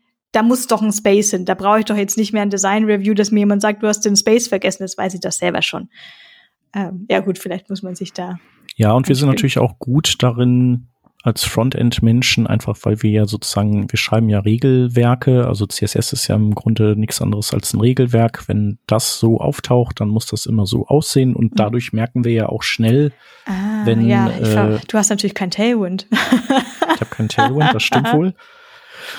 Ähm, nee, aber ich finde, dass, dass man dann irgendwann ein Gespür dafür hat, äh, zu sagen, so dieses Ding da, das äh, muss doch eigentlich mit dieser Komponente abgefackelt werden. Wir bauen doch jetzt nicht eine neue Komponente, also da sind ja noch verschiedene so andere Dinge, die man in der Balance halten muss. Also vielleicht steckt da ja sehr viel hm, gekapseltes äh, Know-how schon in so einer Komponente drin, dass man eben vermeiden möchte, eine neue zu bauen. Also das ist vielleicht Accessibility und äh, irgendwelche Performance-Geschichten, die man da drin schon optimiert hat. Also darum sind wir auch immer bestrebt, ähm, wiederverwertbare Bauteile zu haben, die, die wir einsetzen können. Und ich glaube, dass wir dann eben auch schnell erkennen, wo man was wiederverwenden kann. Und in der Regel, also genau, wenn wir nicht komplett geschmacksbefreit sind, dann, dann können wir da auch was Gutes äh, hinbauen. Aber ich glaube, ich würde auch nicht ohne Designer ähm, sein wollen. Und nee, ich auch nicht. Das schaut ganz furchtbar bei mir aus.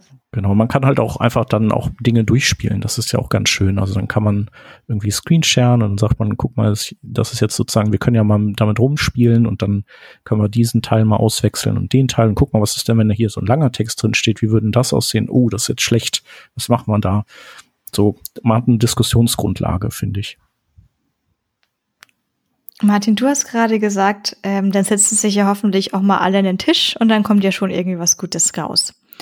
Eine Problematik, die ich hin und wieder beobachte, ist, wenn es entweder keinen Manager dafür gibt oder einfach keine so proaktive Person, die das von sich aus so macht.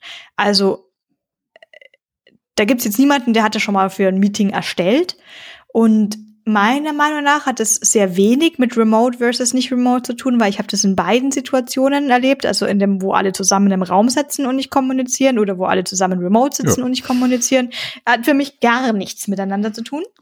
Hast du da Erfahrungen mit oder hast du da Tipps und Tricks, wenn niemand anfängt, so ein Gespräch zu, zu machen? Was macht also da, da? Also da bin ich vielleicht jetzt ein, ein, schlechter Ansprechpartner, weil ich bin immer der, der spricht. Ja, ist so geht's. Ich, ich habe das Problem also, auch. Ich bin, ich laber halt immer, aber jetzt versuche ich Tipps zu geben an Teams, wo es vielleicht dann nicht so läuft. Aber was sage ich denn da? Also eigentlich sollte das Aufgabe vom entweder vom PO oder vom Scrum Master sein. Mhm. Wenn es das Team selber nicht macht, dann muss es jemand tun. Aber ganz ehrlich, ich verstehe nicht, warum, warum warum das Team das nicht tun sollte, weil das ist eigentlich ganz natürlich. Natürlich setzt du dich hin und überlegst dir, wie machen wir denn das jetzt? Was ist denn jetzt die beste Lösung ich hab, dafür? Ich habe da eine Idee, warum das manchmal nicht funktioniert. Also ich will jetzt auch so persönliche Charaktere, will ich da gar nicht mit reinbringen, sondern dieses, es gibt so viele durchgetaktete Meetings teilweise. Und dann habe ich schon das Gefühl, dass viele Personen denken, dass wir tatsächlich als Developer jetzt wirklich dann aus dem Meeting rausgehen und anfangen, Code zu schreiben. Als ob das so die Realität immer wäre. Und ich habe das manchmal auch so unterbewusst im Kopf und ich so, nee, stimmt ja gar nicht. Ich muss ja jetzt also es gibt dann auch die Situation, wo ich dann irgendwie meinen Managern oder Projekt, Produktmanagern sage, der, Moment einmal, ich brauche jetzt noch ein Meeting, ich muss jetzt erstmal mit XY quatschen, wie wir das überhaupt machen wollen und erst dann kann ich dir überhaupt sagen, was möglich ist. Das weiß ich doch so gar nicht. Und dann sehe ich so manchmal, ach, ach so, ihr müsst da noch reden. Ich so, ja klar, ja. müssen wir dann noch miteinander sprechen. Ähm, also das habe ich schon ganz oft erlebt, dass es so ist. Ja, aber wir haben doch nur irgendwie diese zwei Meetings am Tag. Wo ist denn das Problem? Die letzten, die anderen sechs Stunden kannst du coden. Ich so, nee, kann ich nicht. Ich muss mich mit diesem Problem beschäftigen. Das ist, das ist ja immer, äh, jeder denkt immer, Softwareentwicklung ist Coden. Das ist, Coden ist eigentlich nur ein kleiner Teil davon. Mhm. Deswegen wundere ich mich auch immer, wenn ich diese äh, Kommentare überall lese, ChatGPT wird alle Entwickler in den nächsten zwei Jahren ersetzen. Sehe ich nicht wirklich, weil erstens kann ChatGPT nicht wirklich gut coden und zweitens ist Coden halt nicht Softwareentwicklung. Da gehört noch schon eine ganze Menge mehr dazu. Auch und Kommunikation zwischen äh, Teammitgliedern und Entwicklern. Wichtiger Punkt. Apropos Kommunikation, eine deiner, ähm, deiner Stichpunkte hier ist, dass du sagst, Entwickler sollten die Sprache vom Fachbereich sprechen und äh, also die sollten sich an den Fachbereich anpassen und nicht die anderen an die Entwickler. Ja, da ecke ich häufig an mit dieser Meinung, aber mhm. ich, ich stehe dazu. Also meiner Ansicht nach ist es immer so, dass der Fachbereich im Prinzip der Auftraggeber für die IT ist. Oft sind die Strukturen in den Konzernen und in den Unternehmen anders aufgestellt, aber im Endeffekt ist es meistens so, der Fachbereich beauftragt die IT. Und dann solltest du als Entwickler eigentlich auch so fair sein und die, die Sprache vom Fachbereich sprechen. Das hat äh, zunächst mal die Vorteile, dass du natürlich dich mit denen unterhalten kannst. Du kannst die Requirements in der Sprache vom Fachbereich diskutieren, was ähm, schon mal jede Menge Probleme einfach aus der Welt schafft, die du normalerweise hast. Denn oft ist es so, ähm, Entwickler bauen was, weil sie glauben, sie haben es verstanden. Im Endeffekt ist es aber vielleicht gar nicht so. Vielleicht haben sie sich gar nicht verstanden, weil die sprechen einfach nicht die gleiche Sprache. Ich meine, da, da gibt es ja sehr viele Konzepte, die da drauf eingehen, Domain-Driven Design äh, und alles. Aber im Prinzip ist es einfach so, lernt euch doch mal kennen, redet mal miteinander und lernt mal, wie ihr äh, miteinander sprecht. Ein schönes Beispiel ist, ich war mal in einem Projekt, da sind wir in ein Callcenter gegangen zum Fachbereich und haben geschaut, okay, wie arbeiten die da eigentlich? Was machen die da eigentlich? Wie funktioniert denn das da? Und das ist unglaublich, was man dabei lernt. Ja, das ist, äh, finde ich auch immer gut, wenn Firmen das machen. Also ich hatte das auch mal bei von Picnic gehört. Also wenn man da äh, anfängt als äh, Softwareentwicklerin oder Entwickler, dann geht man auf äh, Tour auch erstmal mit den Picknickfahrern und liefert aus, um einfach so ein Gefühl dafür zu kriegen, was sind so was ist, was sind deren Herausforderungen? Ja, wie läuft das ab? Also für wen baue ich den Kram dann später? Mhm. Das finde ich wirklich toll. Ja. Finde ich fantastisch. Interessant wäre mal die Gegenseite, äh, einen vom Fachbereich mal einen Tag lang in die Entwickler-Meetings zu schicken. Ob das denen auch so viel Spaß machen würde, ich weiß es nicht. Ja. Ich kenne ja, tatsächlich. weiß ich nicht. Also mutmaßlich schon. Also es gibt tatsächlich auch Firmen, wo wirklich dann rotiert wird durch Abteilungen, also bewusst und dann kommt eben jeder auch mal in der IT-Abteilung vorbei. Also finde ich grundsätzlich nicht verkehrt. Also ich finde, dann hat man auch einfach ein anderes, äh, man sieht auch die anderen Abteilungen anders. Also das ist dann eben auch äh, weniger von die und wir, sondern wir alle halt. Ja. Was ich ganz gern mache, äh, wenn ich in neue Projekte komme, ist, ich, ich bin meistens der Erste, der sofort anfängt, ein Glossar zu machen von Fachbegriffen und ich schicke das auch regelmäßig. Also äh, ich pick mir immer gleich so zwei, drei Leute vom Fachbereich raus, äh, wo ich merke, okay, die, die reden gern mit mir und denen schicke ich auch regelmäßig dieses Glossar und frage, äh, kannst du mal kurz drüber schauen, stimmt das eigentlich alles? Auch da kann man sehr, sehr viel lernen. Das ist am Ende aber natürlich was, äh, äh, das braucht Zeit. Also ich finde, es ist halt ganz schwierig. Also man kann einfach nicht irgendwo reinkommen und dann relativ zügig äh, äh, gute maßgeschneiderte Software abliefern. Äh, was halt hilft, ist, wenn in der IT Leute sitzen, die vielleicht schon lange im Betrieb sind, die kennen, das sind dann sozusagen immer die Orakel, die äh, die dann vielleicht auch äh, immer sagen so, ja, da ist ja dann, ich weiß, wie die arbeiten, das, äh, die brauchen das so und so. Das ist immer hilfreich, ähm, so jemanden zu haben, aber ansonsten braucht es halt wirklich einfach Zeit und genauso auch für die anderen, um zu verstehen, wie, wie halt die eigene IT-Abteilung denkt und arbeitet und warum die Dinge äh, in Anführungszeichen auf seltsame Art und Weise anpackt. Ja. So, ich kenne da äh, auch so, äh, wollte nur sagen, ich war auch mal bei einer Firma, wo ich dann erstmal quasi zu der Produktionsstelle noch hin bin und fand es da auch super interessant. Hab dadurch jetzt aber auch gerade noch einen, durch dieses Gespräch noch einen anderen Gedanken. Et, ihr kennt das vielleicht, dass man manchmal für Dinge gelobt wird, die man entweder nur unterbewusst macht oder die einem selber gar nicht so viel bedeuten oder die einem selber vielleicht gar nicht so viel Arbeit machen, während man für andere Sachen, auf die man vielleicht eher stolz ist, so keiner sagt was dazu, naja, gut, auch gut. Aber eine Sache, die bei mir gelobt wird, die ich manchmal verwirrend finde, ist dieses, du denkst mehr als nur ein Entwickler, Entwicklerin. Wo ich mich auch immer frage, was ich weiß eigentlich auch gar nicht, was dieser Satz heißt, da muss ich da mal was ja. reininterpretieren. Es ist jetzt so, ich habe mich nicht für jedes Produkt interessiert, für das ich Code geschrieben habe. Ich habe mich aber immer für den Code interessiert, den ich da geschrieben habe. Aber was ich mache, ich schaue immer mit so zwei Blickwinkeln auf diese eine Sache und je nachdem, mit wem ich auch darüber gerade kommuniziere. Das heißt, ich erzähle jetzt vielleicht beim Daily, wenn da jetzt gerade eher nur PO will abhaken, wie das so der Zustand ist, erzähle ich jetzt nicht irgendwie von jedem tollen Algorithmus und ähnliches, ähm, sondern da kehre ich so ein bisschen meine User-Ansicht zurück. Und das mache ich auch bei Demos oder Reviews. Wenn ich, wenn ich weiß, ich mache in eineinhalb Wochen eine Demo über was, dann überlege ich mir nicht zehn Minuten vorher, was ich sage ich da eigentlich, sondern während ich diese Sache entwickle und schreibe das bei mir selber mit auf. Du, wenn du das demos, denk unbedingt dran, dass du das und das zeigen wolltest, weil du glaubst, dass das aus User-Sicht wichtig ist. Ich möchte jetzt diese Entwickler Challenges nicht kleinreden. Die kann man auch gerne, je nach Demo, wie das da abläuft, zeigen. Man kann gerne mal das Network-Tab öffnen und sagen, du guck mal, ich habe sogar den Fall behandelt, wenn der Request abgebrochen wird, dass dann das und das und das passiert. Ähm, aber bei jeder Demo und jedes Mal, auch wenn ich mit diversen Personen dann spreche, spreche ich immer aus einer Art User-Sicht. Und was mir tatsächlich bei anderen Entwicklern, Entwicklerinnen aufgefallen ist, wie gesagt, es geht mir nicht darum, ob man sich jetzt wirklich für das Produkt generell interessiert oder nicht. Aber das manchmal war diese Benutzung so komplett weg von dieser Person. Und wo ich dann teilweise gefragt habe, ja, hast du dich eigentlich mal hingesetzt mit deinem Handy und hast mal diesen, dieses Produkt durchprobiert? Ja, mhm. nee. Ich so, ja, wie? Nee, hast, also ich, du, du musst doch wissen, wie sich das anfühlt. Ganz egal, ob du es jetzt am Ende kaufen wollen würdest oder nicht. Aber du musst doch schon mal dieses Feeling haben. Und ich denke, es hilft mir dann auch, die Prioritäten zu machen. Die kommen ja nicht immer, diese ganzen Entscheidungen kommen ja nicht von ungefähr.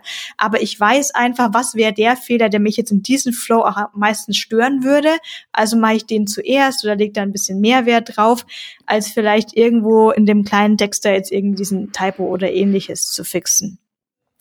Schaut ihr denn auch auf eure Produkte? Habt ihr da auch so zwei Sichten drauf? So einmal so Entwicklersicht und einmal so, wie wie würden es echte Personen benutzen? Auf jeden Fall. Also das finde ich extrem wichtig und das gilt auch nicht nur fürs Frontend, das gilt auch für, für die Backend-Entwicklung.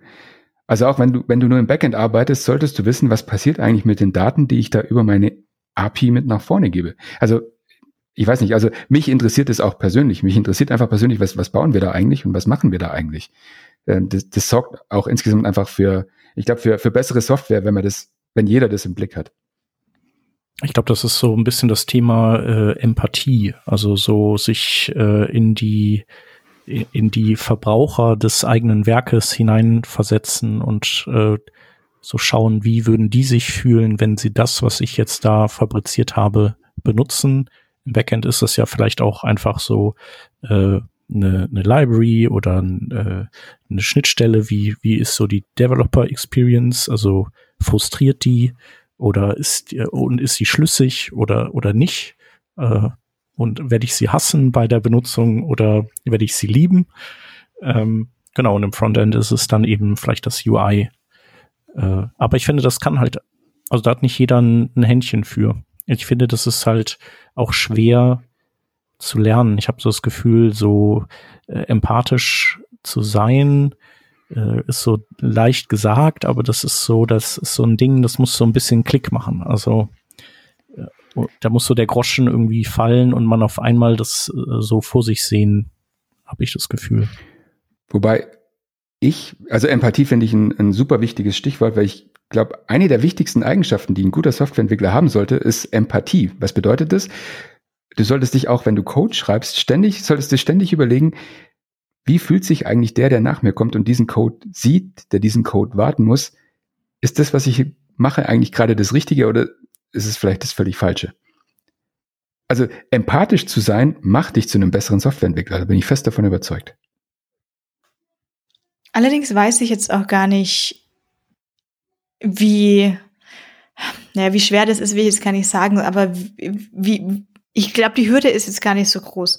Also man muss ja natürlich nicht sofort die besten Ideen haben, zu sagen, ach, ich habe jetzt noch die drei Ideen und deswegen habe ich die Prioritäten so gemacht und das ist immer richtig. Wahrscheinlich sind viele meiner Entscheidungen auch ein bisschen falsch und sehr biased, weil nur ich gehe halt diesen Weg so und der ist dann halt golden optimiert und wenn du einen anderen Weg gehst, ja, blöd gelaufen.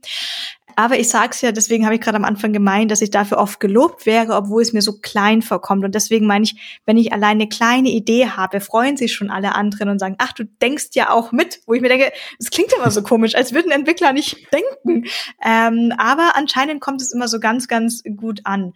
Und ich denke schon, und da braucht man nicht so viel dafür, dass wenn man dreimal das eigene Produkt so ein bisschen durchgespielt hat, dann wird man sicherlich zwei Punkte allein nennen können, wo man denkt, ach, das hätte ich gern verbessert oder hier hätte ich eine kleine Idee und die kann ich weiter kommunizieren. Ob das dann jeweils mal umgesetzt wird, ist egal. Aber ich habe schon das Gefühl, damit kann man sie auch einfach gut dastehen lassen, wenn man es mal so ausdrücken will, dass sich gerade POs, Designer immer so total drüber freuen über diese kleinen Anmerkungen. Und ich kann das für mich auch übersetzen und für mich macht das auch Sinn. Weil wenn ich im Code das Feedback von fünf Personen bekomme und drei Personen sagen, die eine Funktion, die fand ich sehr schwer zu benutzen und zu anderen zwei Sachen sagt niemand was, dann weiß ich, ach, das ist total hilfreich jetzt für mich. Also wenn ich jetzt mal wieder TechDev einplane, dann lass uns doch zuerst mal diese Funktion anschauen. Da hat sich weder jemand beschwert, noch hat jemand ein halbstündiges Meeting mit mir eingesetzt. Da kam eine Slack-Nachricht und so nach dem Motto, äh, die Funktion war ein bisschen komisch, oder geht's dir auch so? Dieser kleine Satz kann irre viel wert sein. Hm. Total. Da muss ich auch keine ja. Designkenntnisse haben, ob der Button links oder rechts war. Dann kann von mir aus dann jemand sagen, nein, aus diesen psychologischen Gründen ist er sehr wichtig. Oder hey, äh, nicht vergessen, es gibt ähm, Personen, die kommen da mit ihren Händen nicht hin. Deswegen aus diesem Grund haben wir das so eingestellt. Dann kann das auch jemand erklären, dann akzeptiert das ja normalerweise auch dann jeder. Ja, und ich finde es halt auch gut, äh, als Entwicklerin oder Entwickler Angebote zu machen und äh, darauf hinzuweisen, was könnte man äh, tun, weil oft ja auch gar nicht klar ist, was möglich ist. Also das ist ja dann auch manchmal so ein bisschen so ein, also äh, dann geben sich geben sich die anderen auch alle Mühe, irgendwie sich so in, in unser Mindset hineinzudenken, aber ähm, das fällt denen halt dann manchmal schwer oder sie denken zu kompliziert äh, und, und denken manchmal eben auch Dinge gehen nicht und dann sagt man denen, ja, guck mal hier, wir können, könnten auch sowas bauen. Dann, ach echt, es geht ja, super geil. Mhm. Äh, ja, und dann wissen die das auch fürs nächste Mal und denken daran, dass sowas möglich ist. Ich würde einmal gerne noch nachhaken, ja. so richtig nachstochern, weil es ja heute so Real-Podcast und so. Ja. Zum Thema dieser Context-Switches. Und jetzt nicht einfach nur bla bla, Context-Switches sind blöd, aber dennoch, ähm, wenn ich jetzt ein Meeting habe und es geht bis um 11.20 Uhr und dann habe ich ein Meeting um 11.30 Uhr. Was kann ich denn tun? Ich kann doch bestimmt irgendwas tun, um diese zehn Minuten sinnvoll zu verbringen. Und vielleicht bin ich jetzt hier so ein Generation X-Kind und mache da halt einfach meine fünf E-Mails, noch einen Kaffee und mache noch ja, erledige keine Ahnung was noch daneben. Ähm, aber denkt ihr wirklich, dass diese zehn Minuten so schlimm sind, dass man gar nichts machen kann? Oder liegt tatsächlich irgendwas in meiner Macht, damit dieser Kontext-Switch nicht so schlimm wird. Und ist es überhaupt eigentlich ein Kontext-Switch? Egal. Bleiben wir mal kurz beim Thema. Genau. Ich glaube, das ist eigentlich gar kein Kontext-Switch. Nee. Aber dann machen wir, dann machen wir das zuerst und das andere danach. Also, wie verbringe ich zehn Minuten zwischen zwei Meetings am sinnvollsten? also ich schreibe Meeting Notes. Ich schreibe zu jedem Meeting Notes, Mhm. schreibe mir auf, was wir in dem Meeting gemacht haben. Mann, Entweder nur für mich ordentlich. oder für alle, aber ähm, die zehn Minuten sind perfekt geeignet für Meeting Notes. Wenn du, wenn du Meeting Notes machst und du hast nichts reinzuschreiben und das ist kein Outcome da, dann war es ein super schlechtes Meeting. Dann solltest du das nächste Mal überlegen, ob du da, ob du da überhaupt reingehst. Äh, das, äh, ich habe das im, im letzten Projekt gelernt, Mhm. die, die, die Zwei-Füße-Regel. Das, das ist Zwei so? Die Zwei-Füße-Regel. Wenn, wenn du in einem Meeting bist und du merkst, es bringt dir nichts und du kannst nichts beitragen, darfst du gehen. Also, ja. Jeder, Jederzeit. Ja, ja, aber das muss man erstmal merken. Das ist nämlich gar nicht so einfach, das, was du gerade sagst. Also ich, das hat, ich habe das auch mal. Das heißt bei uns auch, wir arbeiten ja alle in guten Fällen. Wenn du nichts beitragen kannst, dann geh einfach. Aber das musst du ja auch wirklich wissen, ob du gar nichts beitragen kannst. Denn manchmal sind auch nur Sachen mit anzuhören, können ja wichtig werden. Ja, wenn du es danach versuchst aufzuschreiben, was war jetzt wichtig? Gute Technik. Also ich kann das nur empfehlen, das, das bringt wirklich viel, sich nochmal Gedanken zu machen. Und außerdem hast du dann, äh, oder ich habe dann eine Notiz in meiner Wissensdatenbank fürs nächste Mal. Chef, was machst du zwischen zwei Meetings? Ähm, man kann Tickets äh, schreiben, vielleicht zu Themen, die, die man da äh, besprochen hat. Man, aber vielleicht ist es auch einfach, äh, kann man einfach mal fünf Minuten die Augen zumachen. Bisschen, bisschen entspannen, bevor es dann wieder weitergeht. Das hilft ja auch. Also ich bin ja auch ein großer Powernap-Fan. Generell. Also ich, ich, ich muss die nicht machen, aber ich finde die, also wenn ich die machen kann, finde ich die auch super. Genau, und das Aber geht ja dann auch so ein bisschen in die Richtung. Schaffst du einen Powernap in zehn Minuten? Ja, genau. Also Powernap ist ja eigentlich immer so, äh, dass man, äh, wenn der Wecker klingelt, denkt, äh, Mist, ich war im Begriff einzuschlafen. Mhm. Aber, und dann ist aber genau richtig. Also so muss das sein. Ja. Und ich habe, glaube ich, entweder gestern oder heute noch gelesen, dass das tatsächlich wissenschaftlich auch erwiesen ist, dass nur sozusagen das Vorhaben, sich hinzulegen und zu schlafen, auch wenn man es dann, wenn man dann eben nicht einschläft, schon total viel einbringt. Äh, Und so empfinde ich das auch. Spannend. Das dürfen wir jetzt alle gerne mal anonym, ich weiß nicht, wie man Mhm. anonym schreibt. In Frage stellen. Nee, Ja. anonym schreiben, falls dann doch hier, ob wir tatsächlich hier bei den Hörerschaft jemanden haben, der schnell runter zur Waschmaschine rennt und die Waschmaschine macht. Ich habe gehört, das macht man als Millennial zumindest so. Ach so. Ach so. Naja, gut. Ja. Warum nicht? Geht auch, klar. Ich finde auch dann, dann kommt man mal kurz irgendwie aus den ganzen Themen raus, lüftet aus. Also es ist ja auch so, ähm, also früher, vor langer Zeit habe ich geraucht und da waren diese Oh Gott, hören deine Eltern zu? Hm, Scherz. Wahrscheinlich Sorry. nicht.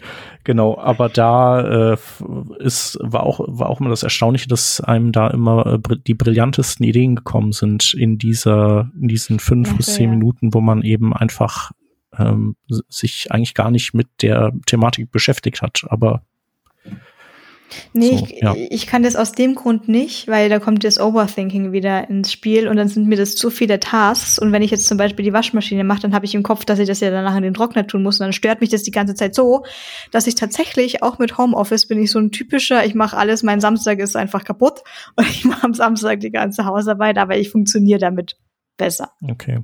Ja, du brauchst echt mal hier was, wo du dir deine Tasks aufschreibst, damit du die aus deinem Ja, Kopf ich, ich sozusagen meine, ich habe ja, verbannen ich, ja, kannst. sogar übrigens sehr zu empfehlen Laundryfy App. Das heißt, ähm, da ist Okay. eine Steckdose mit Wi-Fi am Wäsche, Waschmaschine und Trockner und die schicken uns dann quasi Notification, wenn der Strom ausgegangen ist, weil die Maschine fertig ist. Mhm. Ja, das ist ja auch clever. Hightech. Mhm.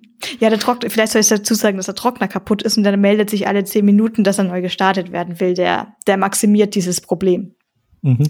Gut, wir hatten noch gerade Context-Switches gesagt. Kann mal einer kurz erklären, was tatsächlich ein Context-Switch ist und wie der passiert? Also bei mir ist ein Kontext-Switch immer dann, wenn ich äh, arbeite, fokussiert arbeite in meiner Bitte nicht stören Zone und jemand kommt von hinten und äh, klopft mir auf die Schulter und reißt mich aus dieser Zone raus aus irgendeinem Grund. Was macht man jetzt? Also was, pass was passiert? Ist es wirklich so? Ich meine, gut, ähm, ich brauche jetzt nicht fragen, weil ich glaube, da gibt es tatsächlich Studien drüber, wie, keine Ahnung, 23 Minuten dauert es, wieder zurückzukommen.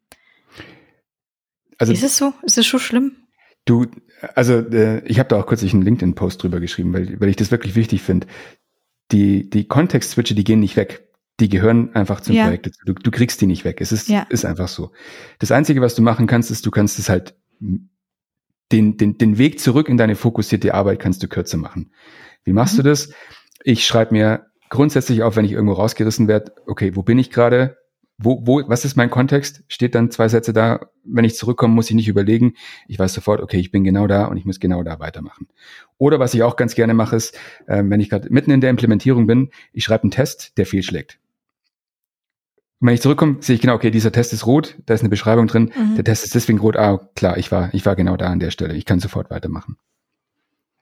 Also viele versuchen immer die, die Kontext-Switche zu vermeiden, aber das ist, glaube ich, der falsche Weg, die gehen nicht weg, egal was du tust. Shep, hast du bestimmte Tipps und Tricks? Ähm, ja, also im Grunde, äh, so wie Martin sagt, Mhm. also irgendwie festhalten, wo man zuletzt war, also was sozusagen offen ist, damit man da weitermachen kann. Ich, genau, also ich versuche die entweder kurz zu halten innerhalb des Tages oder dann eben dann die, die Arbeit daran ganz sein zu lassen und dann eben am nächsten Tag irgendwie das wieder aufzugreifen. Ähm, wenn die Pause kurz ist, dann muss ich eben, muss ich mir nichts notieren, dann ist es nicht nötig. Ähm, aber wenn ich halt äh, merke, dass das wird nichts mehr, dann, dann wird das eben auch schnell irgendwie äh, niedergeschrieben. Und ansonsten, ja, Context-Switches sind ja, also man sagt ja irgendwie, dass man so 20 Minuten braucht, um so gedanklich wieder in den Flow zu kommen, so Pi mal Daumen. Und ähm, Context-Switches sind darum äh, sehr, sehr unpraktisch, weil sie halt jedes Mal diese 20 Minuten verschwenden oder vielleicht auch 15 oder sowas. Vielleicht ist es so ein bisschen wie wenn, wenn halt dann so auch, fühlt man sich danach auch sowieso, wenn der, der Film im Kino äh, zu Ende ist und das Licht angeht, dann ist man ja auch erstmal so ein bisschen so, äh, kommt man da aus, aus seinem Fluss raus, in dem man da alle zwei Stunden saß. Ähm, genau, und um, um dann wieder klarzukommen, das braucht halt eine Weile. Ja, also ich kann euch natürlich auch nur zustimmen. Wie gesagt, ich frage mich ja auch selber, was kann ich jetzt mit der Situation machen? Ich kann ja nichts verhindern, dass mich, also keine Ahnung, ich kann das Internet ausmachen und die Tür zusperren. Mhm. Ist jetzt äh, vielleicht auch schwierig im Arbeitsalltag. Aber was kann ich machen, um solche Situationen besser zu machen? Und eins davon hängt damit zusammen, was ich vorher schon meinte, von so Deployable State zu Deployable State zu kommen. Also ich versuche sogar schon die Situation zu vermeiden, dass ich überhaupt sehr viele Sachen mir jetzt schnell notieren muss, um zu wissen, woran arbeite ich eigentlich gerade. Ähm, und da versuche ich eigentlich, eigentlich das, was ich alles in meinem Alltag und Freizeit nicht mehr auf die Reihe kriege, so strukturiert meinen Takt da zu machen, mache ich auf der Arbeit auch immer sehr genau tatsächlich. Also ich mache eine Sache fertig oder ich weiß, ich kann diese Sache jetzt noch nicht fertig machen, weil der Trockner braucht halt noch zwei Stunden. Also notiere ich, der Trockner läuft gerade, du kannst gerade nichts dran tun, wart mal bis Backend fertig ist und dann musst du hier noch, du wolltest noch die zwei APIs machen. Da habe ich das ja hingeschrieben, dann weiß ich das, dann kann ich jetzt zum nächsten Thema gehen. Das heißt, wenn da ein Kontext-Switch passiert, also wenn ich unterbrochen werde, dann werde ich zumindest nur von der Kleinigkeit unterbrochen. Viel schlimmer fände ich es jetzt, wenn ich, ich soll eine ganze Tabelle bauen und ich habe für alle zehn Spalten noch nicht die Daten und für fünf habe ich noch nicht die richtigen Icons. Aber ich lege ja trotzdem schon mal alle zehn an und weiß dann gar nicht mehr, äh, waren das eigentlich gemockte Daten? Geht das eigentlich schon? Habe ich das schon mit echten Daten getestet? Ist das eigentlich schon das richtige Icon? Das ist unfassbar anstrengend, im Nachhinein wieder zu rekonstruieren, was geht davon eigentlich schon und was geht nicht. Und da ist es auch sehr simpel mit, ich habe so ein so ein Stift, so ein Bleistift und so ein Blatt Papier. Und da habe ich dann so ein Format wie, ist schon fertig, musste später noch mal und äh, musste so, oder habe ich noch gar nicht angefangen. Ähm, Mhm. ja, wie gesagt, Aber da Alltag- hilft's ja auch einfach nicht so viele Fäden gleichzeitig aufzugreifen. Ne? Ja, also dieses äh, wirklich so, auch wenn es einen juckt in den Fingern, also ich kenne das auch, man will ja schon, man hat Bock, so, ah cool, äh, da hatte ich jetzt auch Lust auf, nee, einfach auf die Finger hauen. Ja, machen wir, aber jetzt das eine, das mache ich jetzt erstmal noch zu Ende, weil sonst komme ich Ja. in Teufels Küche. Und ich finde halt auch dieses Pull-Prinzip, also dass man, dass andere Leute sozusagen ihre Bedürfnisse nicht einem aufobtruieren können. Also die machen das ja jetzt nicht irgendwie aus Böseligkeit, sondern weil die ja auch gar nicht gerade sehen, was, woran man sitzt, was man macht. Ähm, die schicken dann einfach ihr oder die schreiben ihr Ticket, schicken dir eine Nachricht oder was auch immer. Ähm, ich bin dann, ich mach, guck lieber nach, dann, wenn ich eben mit irgendwas fertig bin, so was hat sie getan, gibt's irgendwie hier was Neues und dann, wenn es nichts gibt, dann nehme ich halt das nächste Thema und äh, eventuell sehe ich dann aber, okay, hier ähm, braucht es irgendwie meine Hilfe oder so. Aber das andere habe ich halt dann fertig. Wahrscheinlich fängt es bei mir sogar noch viel früher an, um solche Gefahren zu vermeiden, indem ich mir auch einen Task strukturiere, in was ist so ein risikomäßiges an dem Task und was wird einfach Standard, schön, nett und drunter zu schreiben. Persönlich würde ich sehr gerne auf all die Sachen springen, die am meisten Spaß machen werden und wo ich jetzt schon weiß, was zu tun gibt und wo ja, ich mit nee, niemandem reden muss. Wunderschön mhm. wäre das. Aber man lernt nach ein paar Jahren, das tut am Ende immer sehr weh und dann will man das so jetzt äh, Hard Choice, Easy Life Dingens mäßig, äh, macht man vielleicht doch die harten Sachen zuerst. Was heißt harte Erst die Arbeit, dann das Vergnügen, das weißt du ja. Ähm, das ist, ich überlege mir, wo wird es am meisten Kommunikation generell brauchen, wo vielleicht dann auch Zeiten dazwischen sind. Also ähm, im Design weiß man noch nicht, ob man mit dem oder mit dem gehen möchte oder wie man dann oder äh, da gibt's noch was Offenes zu besprechen. Also schaue ich mir das gleich an. Dann kann ich gleich sagen, du, das ungefähr so kompliziert, das so kompliziert, überlegst euch mal, was wäre das jetzt mehr wert. Oder ich schaue gleich schon mal nach, was sind überhaupt Möglichkeiten, weil oft ist es ja auch, äh, wenn du an dem Punkt dann dran bist, dann sag mal kurz, was könnten wir technisch umsetzen. Das versuche ich immer am Anfang zu machen. Oder genau, ich weiß, hier wird eine Backend-Kommunikation notwendig. Ich schaue mir das zuerst an. Ich finde es manchmal ein bisschen unfair, aber manchmal ist es sehr oft die Realität, dass ich im Frontend immer Bescheid sagen muss, welche Daten muss ich denn brauche, äh, brauche ich denn eigentlich von Backend? So können ja alle auf Figma, können ja alle gucken. ähm, aber meistens ist dann doch so, ich muss dann Bescheid sagen. Oder tatsächlich, ich sage halt von Anfang an, hey, guck noch mal, lass uns doch mal zusammen über Figma drüber schauen, welche Daten wir alle brauchen werden. Dann ist es so ein 10 Minuten Huddle. Dann haben wir alle geklärt. Und dann kann ich meine ganzen lustigen Sachen machen.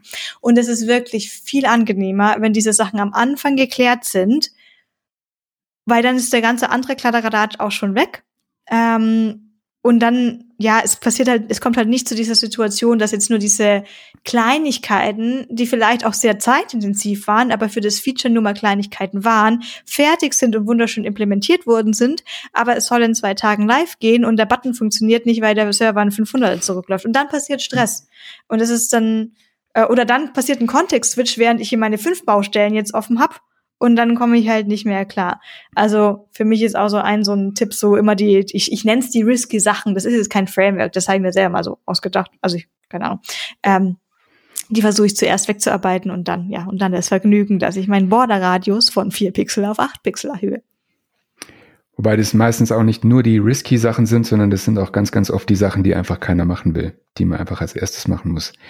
Das ist auch oft so, ähm, ich glaube, du bist auch wahrscheinlich jemand, der einfach diese Sachen dann einfach in Angriff nimmt, weil es halt niemand anders machen möchte. Ja, natürlich. Und ähm, äh, irgendeiner muss es halt machen, aber das sind oft die Sachen, die einfach ganz, ganz wichtig sind und ähm, einer muss es halt machen. Ich mache das auch ganz gern. Damit kann man sich wahrscheinlich dann aber auch sehr beliebt machen generell. Also speziell als Externer ist es natürlich äh, mhm. nicht unpraktisch, äh, unpraktisch. Aber es ist ja auch ein schönes Gefühl, wenn man so ein Ding dann fertig hat. Ne? Also wenn das, äh, wenn das eine schwierige Geschichte war und man es endlich erledigt, ähm, dann kann man irgendwie auch unbeschwerter die die äh, schönen Teile angehen, weil man eben weiß, da lauert eben nicht noch irgendwie so ein dreckiges Ticket irgendwo. Aber auch da habe ich das Gefühl, dass man da sozusagen unverhältnismäßig viel Lob oder Danke bekommt. Weil vielleicht war diese Sache ein bisschen unangenehm, ein bisschen nervig. Das kann jetzt auch für jede Person was ganz Unterschiedliches sein. Aber ich mache es halt dann auch einfach und dann war das vielleicht 20 Minuten lang ein bisschen nervig, aber dann sind fünf Leute auf einmal ganz happy und dann freue ich mich auch mit. Versus, ähm, keine Ahnung, ich arbeite an irgendwas, was mir Spaß macht für acht Stunden und dann wird es so weitergenickt wie, ja, was ist denn an dem Button jetzt so toll? Haben ja schon 5000 andere Leute, haben ja auch schon Buttons gebaut. Ja, aber der war schwer. ja. So. Chef, für mich wäre es, ich habe jetzt durch. Okay, ich wollte jetzt nicht äh, zumachen. Ja, ich habe es gemerkt, du hast gewartet, ob ich noch weiter in meinem Plauderwasserfall bin. Auf jeden Fall vielen äh, Dank, Martin, für, für deinen Besuch heute bei uns. Sehr gerne. Ich war, ich muss gestehen, ich war ein bisschen, bisschen nervös, weil es ja eigentlich ein, ein Frontend-Podcast ist und ich bin jetzt mhm. aus der Frontend-Welt schon äh, doch schon eine Zeit raus. Äh, deswegen ja. war ich ein bisschen nervös, aber ähm, also mir hat es sehr, sehr viel Spaß gemacht. Vielen Dank für die Einladung. Ja, super. Ja, uns auch, genau. Und äh, du hast gesagt, du bist ja auch äh, Trainer. Also wenn man dich jetzt hier äh, gehört hat und äh, denkt, Mensch, ich glaube, ich würde gerne einfach noch ein bisschen mehr vom Martin hören und sehen. Ähm, genau, also du machst Trainings im Bereich, äh, sag nochmal schnell zum Abschluss. Genau, also Trainings im Bereich IT. Ich mache ähm, Git-Trainings, ich mache Kafka-Trainings und äh, insgesamt ähm, einfach rund um Entwicklung, Kotlin, Java, ähm, das ist alles mit dem Angebot. Wer daran interessiert ist, darf sich natürlich gern melden. Am besten einfach über LinkedIn einfach kurz mhm. anschreiben. Mhm. Ja, wunderbar. Und dort kann man dir auch folgen äh, und du postest da offenbar regelmäßig. Tatsächlich tue ich das, ja. Mm, ein Highlight. Ja, super. Werde ich auch gleich äh, im Anschluss noch machen. Schön, freut mich. Vielen Dank auch an äh, Vanessa, die ja hier dich eingeladen hat, den Kontakt hergestellt hat sozusagen. Und auch für den, für den Input. Ähm, genau, und an unsere Hörerinnen vielen Dank fürs Zuhören. Wenn ihr irgendwie Feedback habt, dann wisst ihr, wo ihr uns findet. Und den Martin ja auch auf LinkedIn. Und dann hören wir uns nächste Woche wieder. Bis dahin, macht's gut. Tschüss. Tschüss. Tschüss.